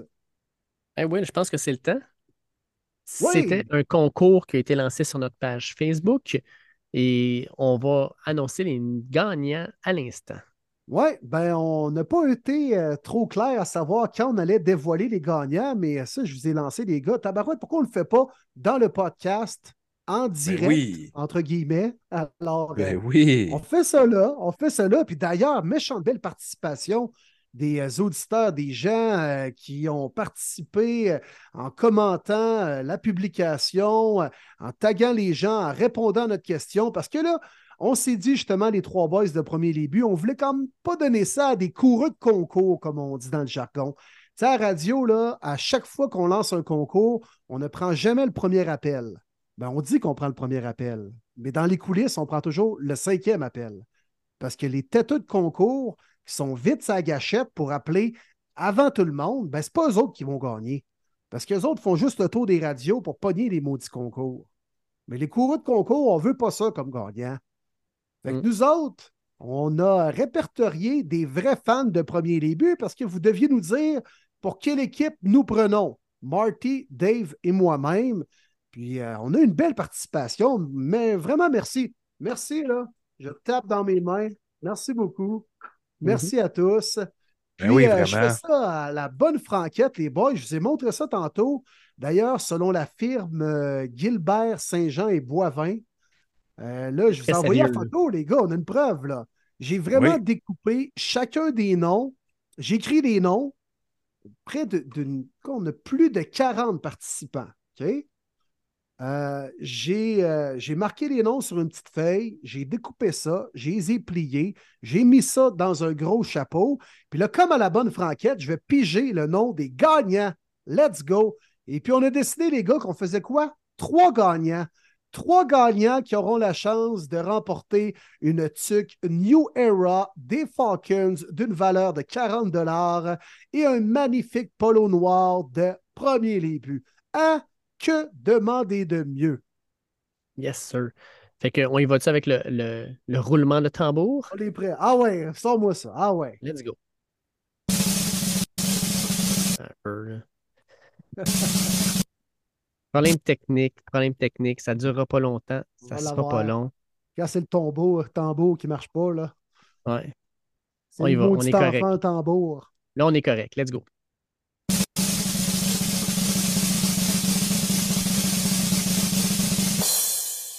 Oh, OK.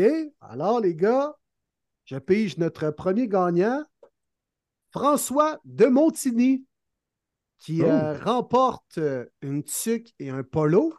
Premier gagnant de trois. François qui nous a posé une question tantôt, d'ailleurs. euh, Yes. je crois. Parfait. Ah ouais, mon Dave, encore une fois, roulement de tambour. Le suspense est à son compte.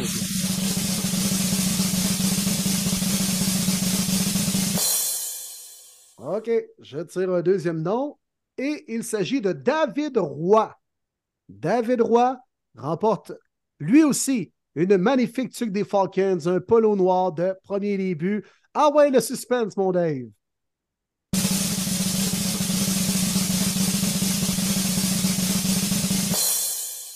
Et je tire le dernier gagnant. Il s'agit de, de Martin Paquette. Martin Paquette, qui est notre troisième gagnant du concours Premier début. Alors, je répète, David Roy, François de Montigny et Martin Paquette qui remportent une tuque New Era des Falcons, une tuque officielle et un magnifique polo de premier début. Bravo! Ben ouais! Bravo Hey, tout le monde. Merci d'avoir félicitations, participé. gagnant. Yes, Oui. vraiment cool. Merci à tous d'avoir participé. On aura d'ailleurs d'autres surprises à dévoiler prochainement sur la page Facebook de Premier Début, Premier Début Podcast. Si ce n'est pas fait, allez vous abonner. Bravo nos trois gagnants et euh, merci également à tout le monde d'avoir participé. Un très, très grand merci. Ce n'est pas le dernier concours. Je vous en passe le papier. Fait qu'avec tout ça, les boys, on rentre dans la semaine 16, la semaine de Noël, puis on commence avec un Thursday Night Football.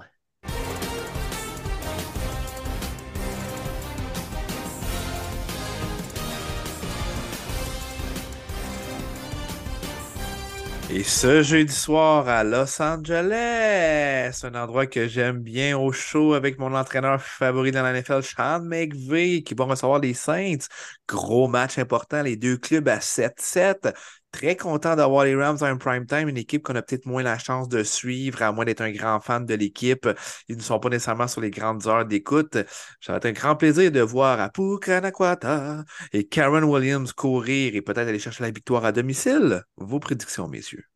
Oui, ça m'intéresse euh, grandement ce match-là, les boys. Puis c'est parfait pour un Thursday night. C'est un peu l'enfant pauvre des prime time, on s'entend.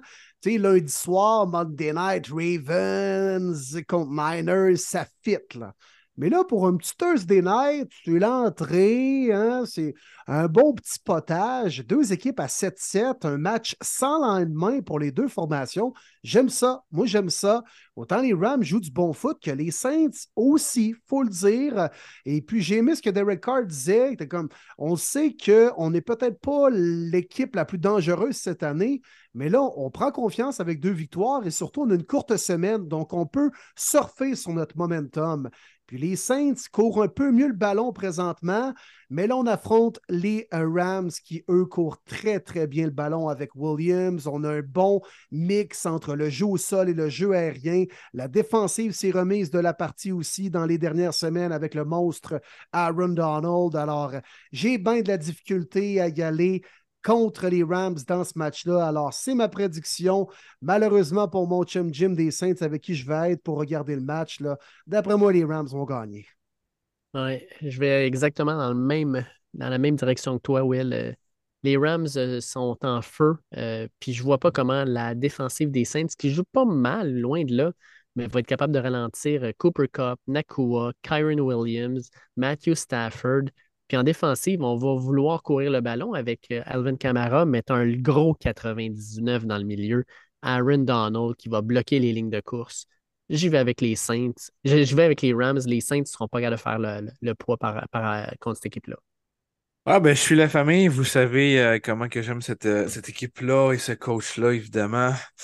Euh, pour Kanakwa, euh, grosse révélation, choix de cinquième ronde de BYU, euh, performe tellement bien. Cooper Cup aussi la semaine passée qui a eu un gros match. Euh, mais ça reste qu'ils sont vraiment euh, focus sur Karen Williams. Je pense qu'il va atteindre les 1000 verges facilement cette semaine. Je mets pas une victoire facile nécessairement. Défensive des Saints du côté des arrêtés, mais je pense qu'on a plus d'armes offensives intéressantes du côté des Rams. Bon match, je pense qu'on peut être surpris. Ça sera pas un blowout, mais je vais y aller avec une victoire des Rams par 3. Samedi, le 23 décembre, on a deux matchs qui vont être présentés à NBC et à Peacock. Pour la première fois à Peacock. Euh, mais Peacock, ça appartient à NBC, fait qu'on y va avec ça.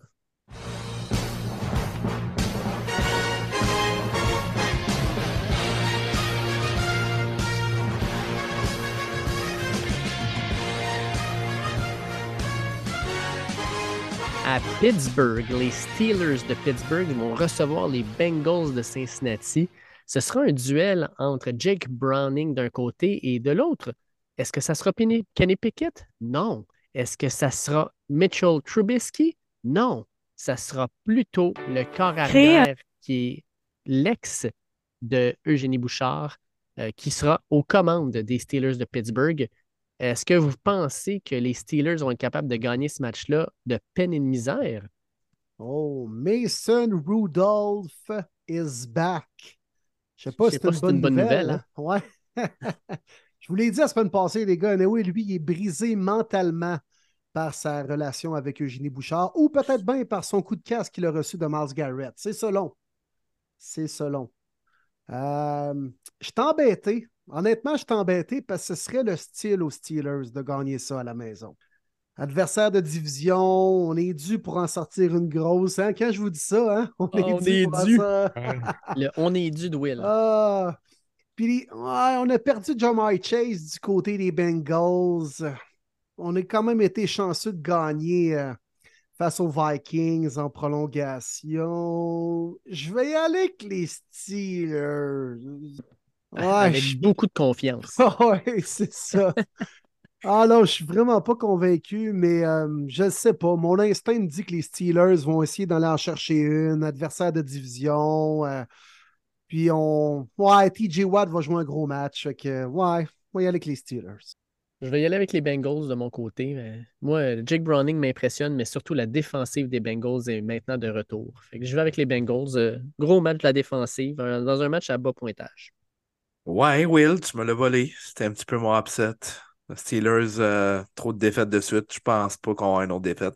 C'est surtout que le match est à Pittsburgh. blessure de Chase va faire mal également.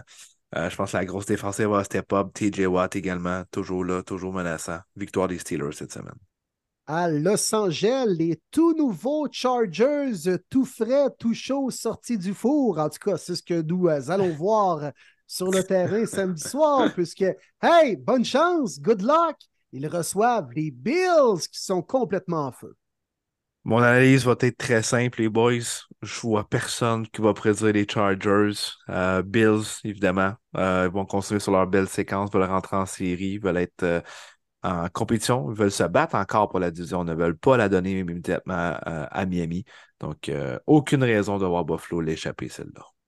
Les Chargers ont donné 63 points aux Raiders la semaine dernière les Bills ont gagné ça quoi? 127 à 17, 134 à, je sais pas. Ah, Vas-y conservateur, mettons 107.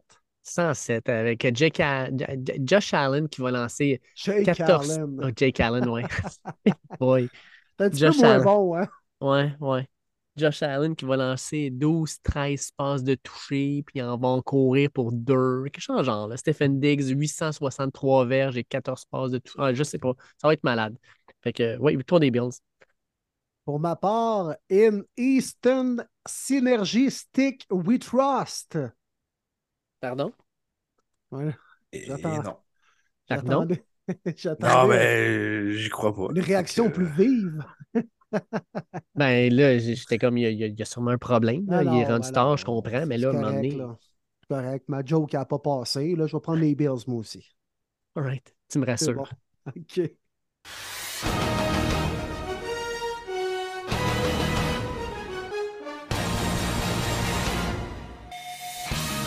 À Atlanta, messieurs, les décevants Falcons qui ne jouent pas du gros football, malheureusement, dans les dernières semaines, reçoivent une équipe qui est en feu et qui veut continuer à s'établir comme une équipe qui va rentrer en série. Les Colts d'Indianapolis s'amènent au merveilleux Mercedes-Benz Stadium à Atlanta.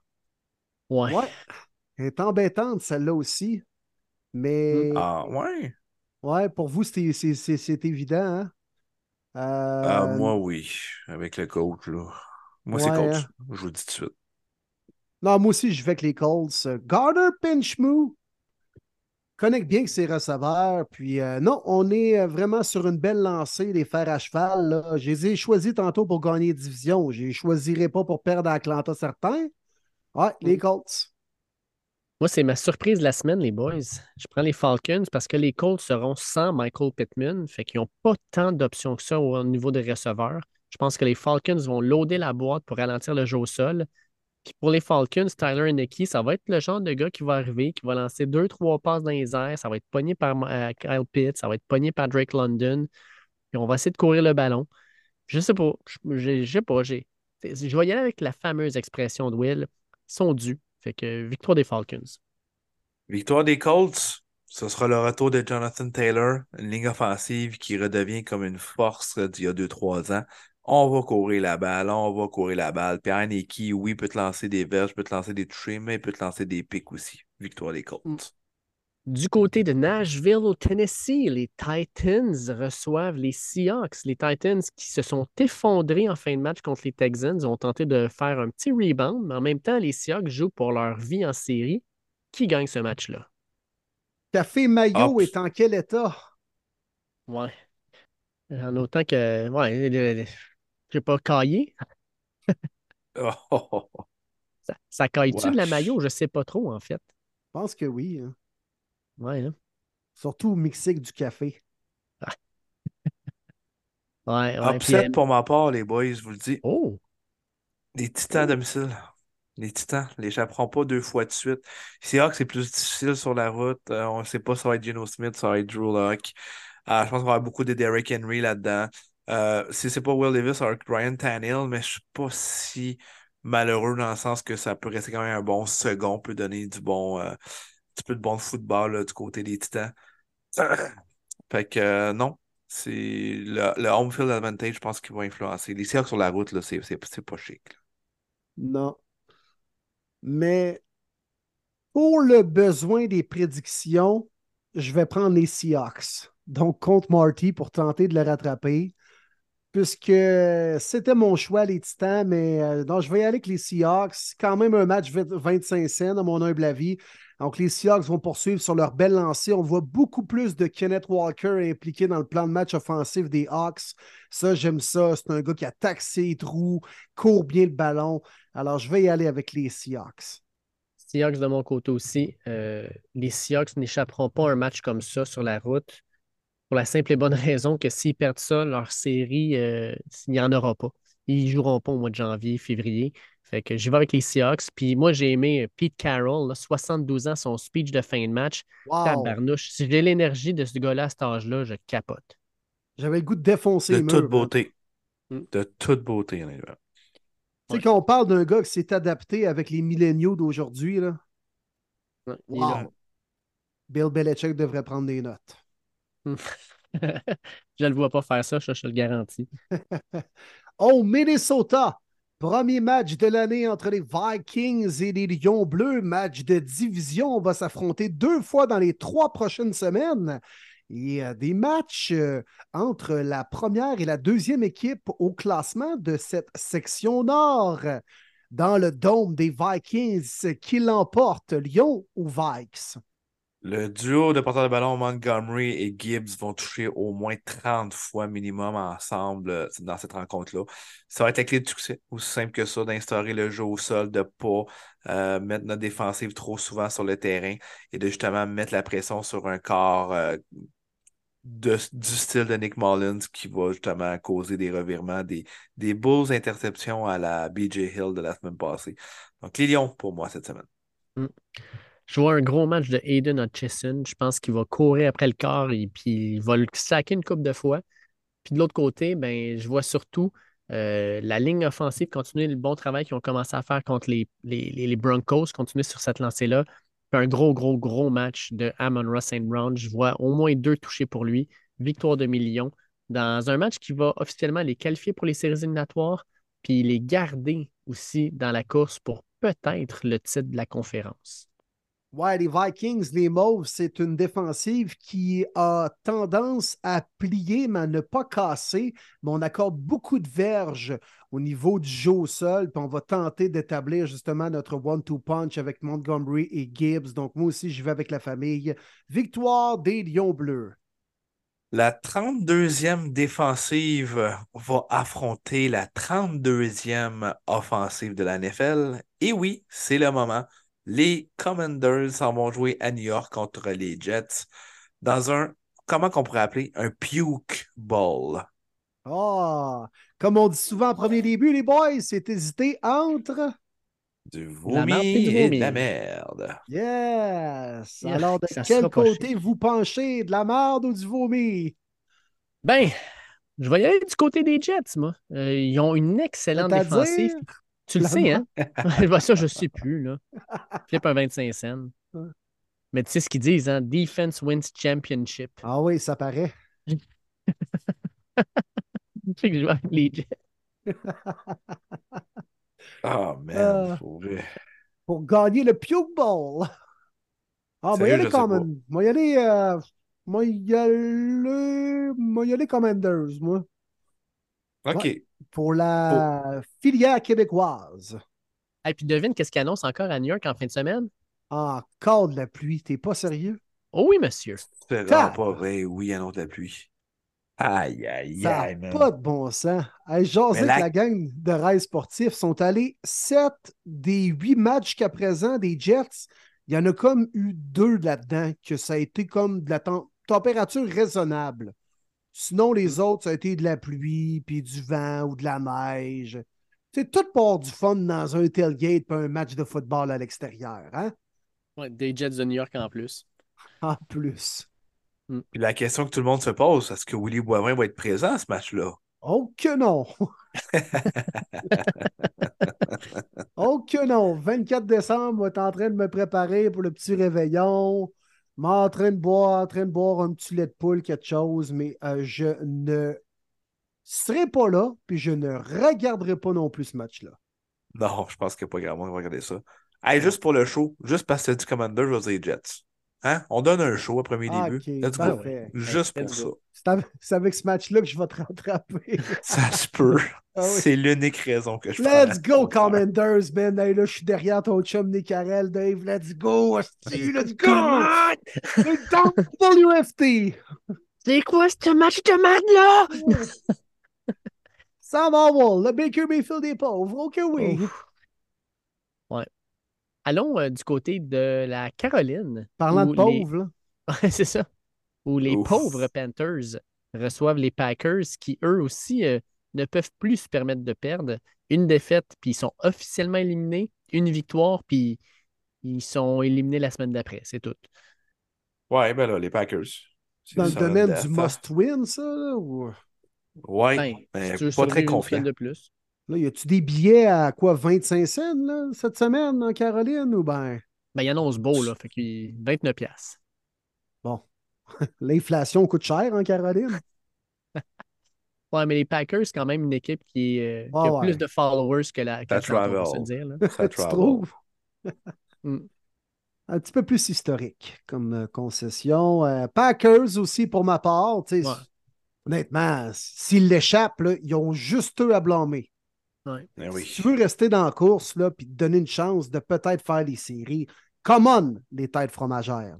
Ouais, Packers, moi, avec. J'ai pas besoin de m'expliquer là-dessus. là. Je pense qu'on on sait où est-ce qu'on s'en va avec ça. À Houston, messieurs, duel entre euh, deux vétérans carrière, Case Keenum d'un bord pour les Texans et Joe Flacco de l'autre pour les Browns. On est-tu en équipe à- 2008? Ta Madden 2007. Quand même, un gars qui s'est rendu dans le Final Four et un autre qui a gagné le Super Bowl, là, soit dit en passant, faut pas l'oublier, ça. On l'oublie Ouais. pas. Hein? Ouais. Le Minneapolis Miracle. Ok, oui, avec Case Keenum, qui a déjà été carrière avec les Browns. Puis lui, euh, tu sais, ça, c'est une, une bonne roue de secours. Honnêtement, c'est un bon deuxième carrière dans la NFL. Puis C'est un bon coéquipier en plus de ça. Donc, duel entre une équipe à 8-6 contre une équipe à 9-5. Je veux pas juste être au mur, les gars, mais moi, je pense que c'est le meilleur match à 13h. Ça, je suis Ouais, ça va être bon. toi. Ça va être très, très bon. Moi, je vais du côté des Browns euh, pour cette rencontre-là. Euh, on va leur instaurer rapidement le jeu au sol. Euh, on ne voudra pas que justement Texan emploie cette euh, stratégie-là. Euh, défensivement, je m'attends à un gros match de Miles Garrett là, avec euh, les quelques blessures qu'on a du côté de la ligne offensive des Texans. Euh, je pense pas qu'on a assez les armes. Tu sais, si c'était Strauss, c'est un autre paire de manches avec la, la- la très belle saison qu'il connaît.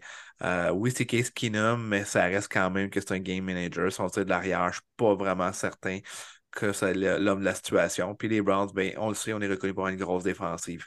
Fait que je vais être du côté de- des Cleveland. Moi, je vais avec une grosse, grosse, grosse game de G.O.K. Yeah!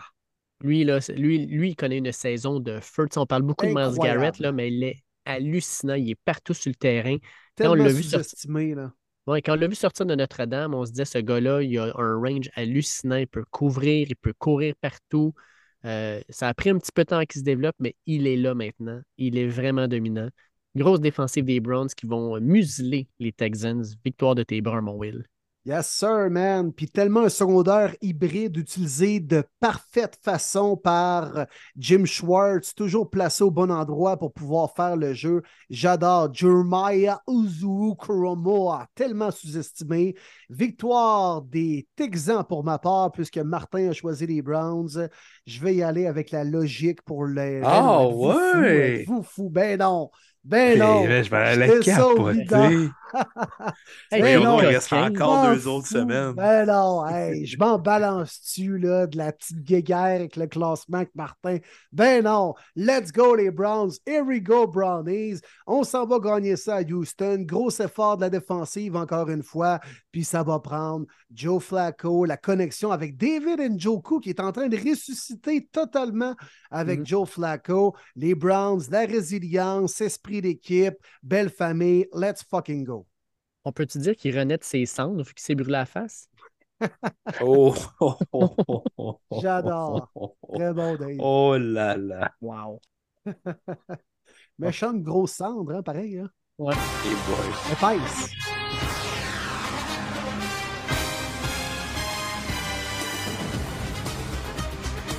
À Tampa Bay, petite euh, bataille de la Floride, alors que les Jaguars seront en visite au stade de Roman James Stadium des Buccaneers. 8-6 Jaguars sur une séquence de trois défaites de suite. Les Bucks qui, eux, veulent absolument gagner la division. Gros match, je suis intrigué quand même vos euh, projections. Ah, pour moi, il n'y a pas de doute. Peut-être que vous, il y en a un, mais moi, il n'y en a pas. Euh, les Jaguars sont en déroute, tandis que les se jouent très bien par les temps qui courent. Baker Mayfield, j'ai tout le temps un petit lien de, de familier avec Baker. Je ne lui souhaite que du succès. Bien content par ses prestations dernièrement. Alors, donnez-moi les Bucks à la maison.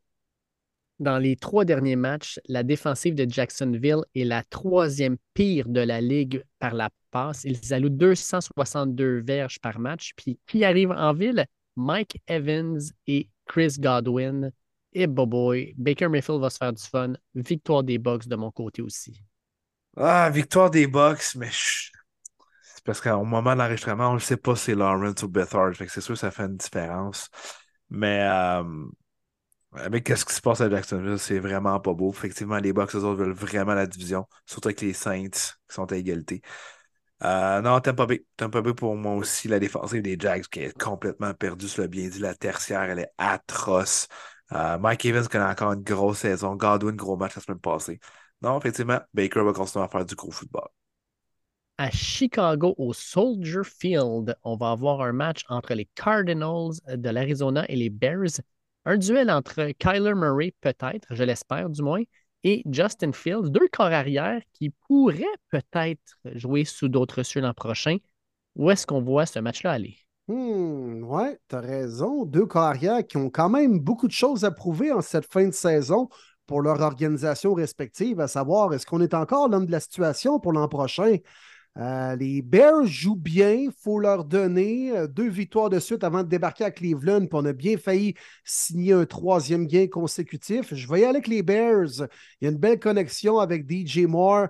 Puis défensivement, Montez Sweat a, vraiment ajouté euh, du toughness, mais également de la, de la profondeur au niveau de la pression qu'on peut appliquer sur le corps. On amenait beaucoup les secondaires en blitz avec Edmonds, avec Edwards. Maintenant, on n'est pas obligé de, bli- de blitzer autant qu'avant. On applique euh, de la pression avec Montez Sweat. Alors, euh, je vais aller avec les Bears plus convaincants dans le dernier mois.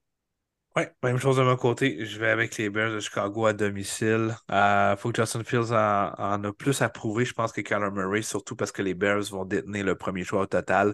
C'est eux qui vont décider s'ils vont sélectionner encore ou tout simplement l'échanger et amener plus d'armes pour Justin Fields.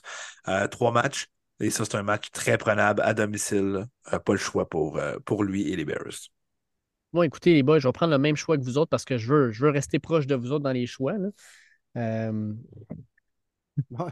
Ben oui, tout à Proche. fait. Ouais, Proche, c'est-à-dire dans le troisième champ opposé au nôtre? je- je- je joue le championnat, ce choix-là, je le sens. Euh, non, Hey, quand tous tes espoirs reposent sur les Bears, t'es dans la marde. Là. ça ressemble à ma saison. Non, je vais avec les Bears. Euh, Je pense que Justin Field va faire le travail. Puis la défensive des Bears, depuis quelques semaines, joue beaucoup mieux. Euh, puis surtout, joue bien contre le jeu au sol. Fait que je pense que contre les Cards, où on va tenter de courir beaucoup le ballon, ça va être gagnant. Fait victoire des Bears. À Miami, sous le chaud soleil de la Floride, les Cowboys de Dallas, l'équipe qui voyage mal, eh bien, se rend à Miami pour affronter les Dauphins. On ne sait toujours pas si c'est avec ou sans Tyreek Hill. Tellement de blessés chez les Dolphins. J'ai vu aujourd'hui euh, que l'entièreté de la ligne offensive partante est blessée présentement. Ouais, ils n'ont pas, pratiqué aujourd'hui. Ils n'ont pas pratiqué, pas un des starting five. Ouais. Hmm. Déjà que les. Dolphins n'ont pas beaucoup de profondeur. Euh, comment vous voyez ce match-là, honnêtement? Euh, c'est euh, c'est embêtant. C'est embêtant. Je veux dire ça comme ça. Ben, les Cowboys, pour ma part, moi, les boys. Oh, Les Cowboys à Miami, même si s'ils ne jouent pas à domicile, c'est le genre de match qu'ils doivent absolument démontrer euh, aux gens, à la nation, à la ligue, qu'il faut les prendre en sérieux, qu'ils veulent gagner leur division suite à cette défaite surprenante des Eagles à Seattle. Ça va commencer là. Moi, je pense que Tyreek Hill, même s'il joue, il est clairement pas à 100%. Euh, c'est un high ankle, son affaire pour vrai. Ça, ça serait pour minimum quatre semaines. Parce que les Dolphins ont peur d'échapper la division. Il va sûrement être habillé. Euh, mais la ligne à l'attaque, on a déjà qu'on a perdu Connor Williams la semaine passée euh, pour la saison. Euh, là, on jouait contre les Jets, on contrôlait pas mal bien le jeu au sol et tout ça. Mais là, ça va être contre les Cowboys, ça va être un Micah Parsons, Lawrence, c'est toute la, brigade défensive. Non, euh, Dallas n'ont pas le choix pour vrai. faut que ça soit un statement. faut qu'ils aillent chercher cette victoire-là sur la route. De mon côté, je vais y aller avec les Cowboys aussi. Tu ne peux pas jouer contre Micah Parsons, Demarcus Lawrence et compagnie sans une ligne offensive partante en santé. Puis ajoute à ça, comme tu disais, Martin, les Cowboys, leur difficulté, c'est contre un bon jeu au sol. Je ne dis pas que les Dolphins n'ont pas un bon jeu au sol, mais les Cowboys ont de la misère contre du smash mouth football. Tu sais, là, le, je te rentre dedans, je te tasse, puis on joue dans le milieu. Euh, les, les Dolphins, c'est pas ça leur pain et leur beurre, c'est des, de, la, de la vitesse.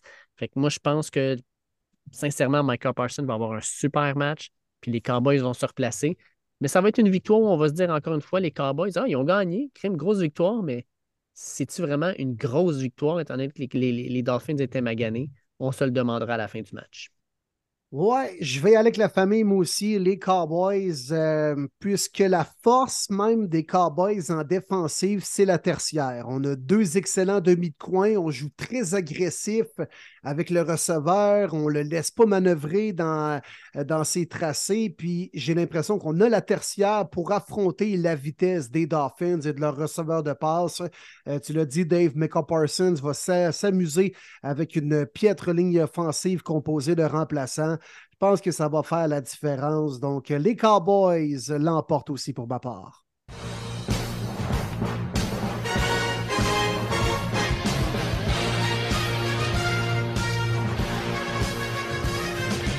Au Sunday Night Football, en direct du Empower Field at Mile High, Denver, Colorado, les Broncos vont recevoir euh, les Patriots qui, eux, se battent plus pour un top 3 choix que d'autres choses et les Broncos qui peuvent juste pas échapper une rencontre d'ici la fin d'année s'ils veulent espérer rentrer en série.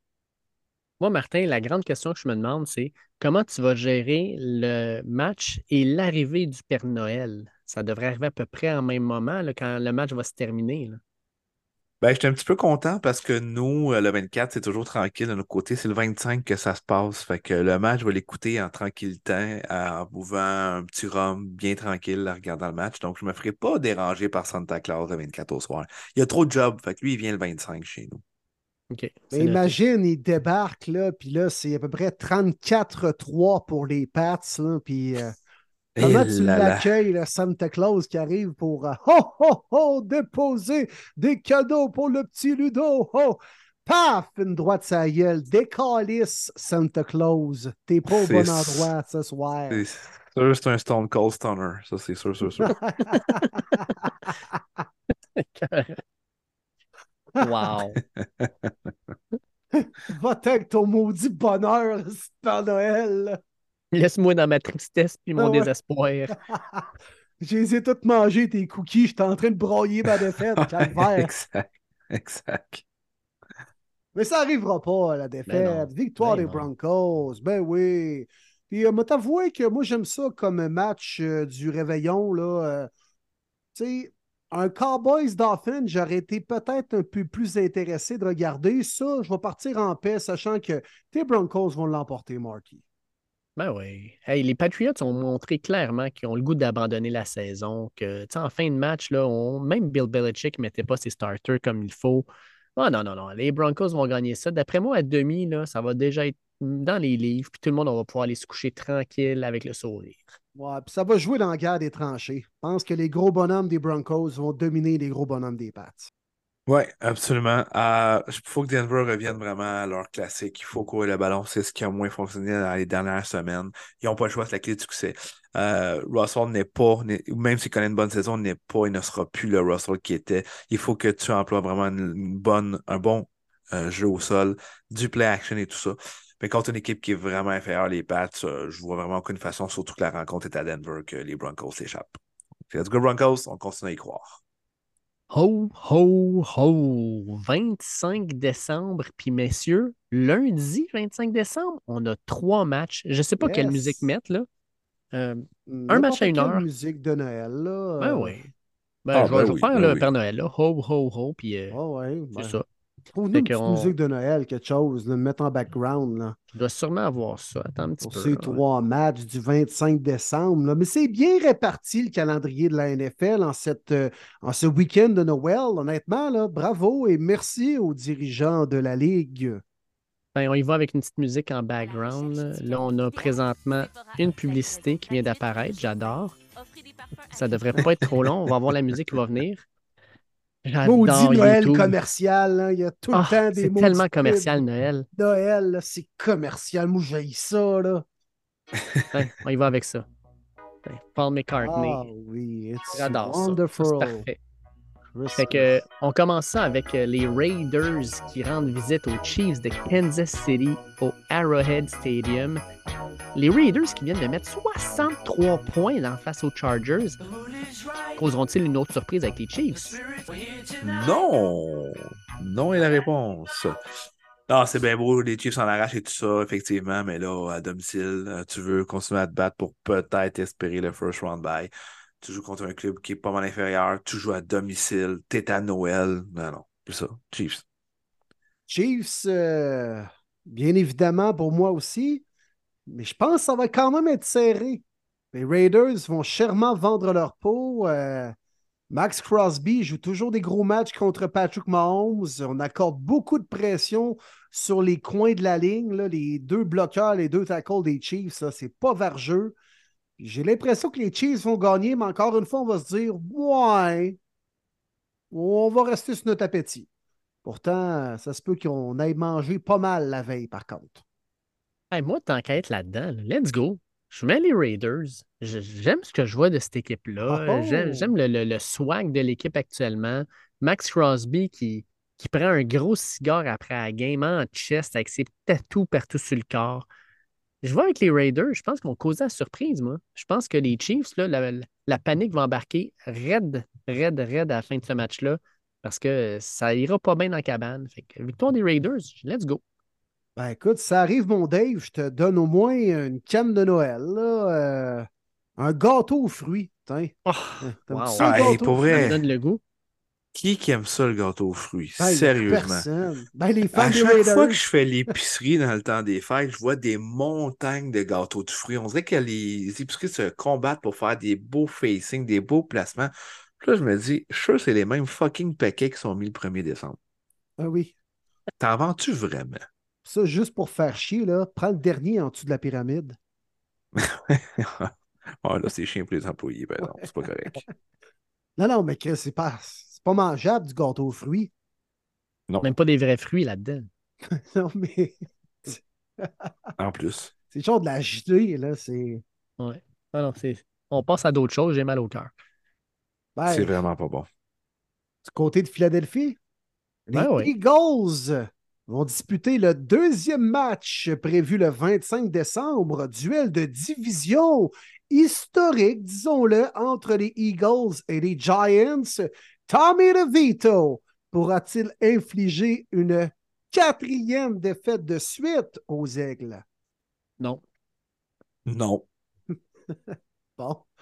L'esprit de Noël, Père Noël, Italien, spaghetti. Eh non, pas. Non? Arrête, là. Arrête. Spaghetti à Noël. Juste non. La Pas pizza à Noël. Spaghetti bolognaise, là. Eh non, pas à Noël. Eh non, ça pizza pepperoni fromage à Noël. Ah, ouais. Non, non, non, non, non. J'ai hâte au ragoût de boulettes de ma mère, là. Non, pas de, pas de spaghetti à Noël. Non, écoute, les Eagles, pour vrai, ils... je n'ai même pas besoin d'en parler. Voyons, Ça arrête, trois défaites de suite, là, je veux dire.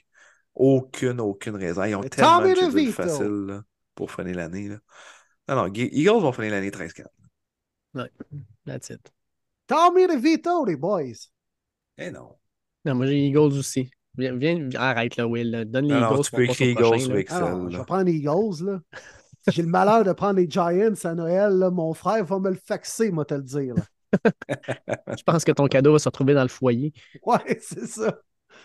Euh, Non, on va prendre les aigles. Avant, là.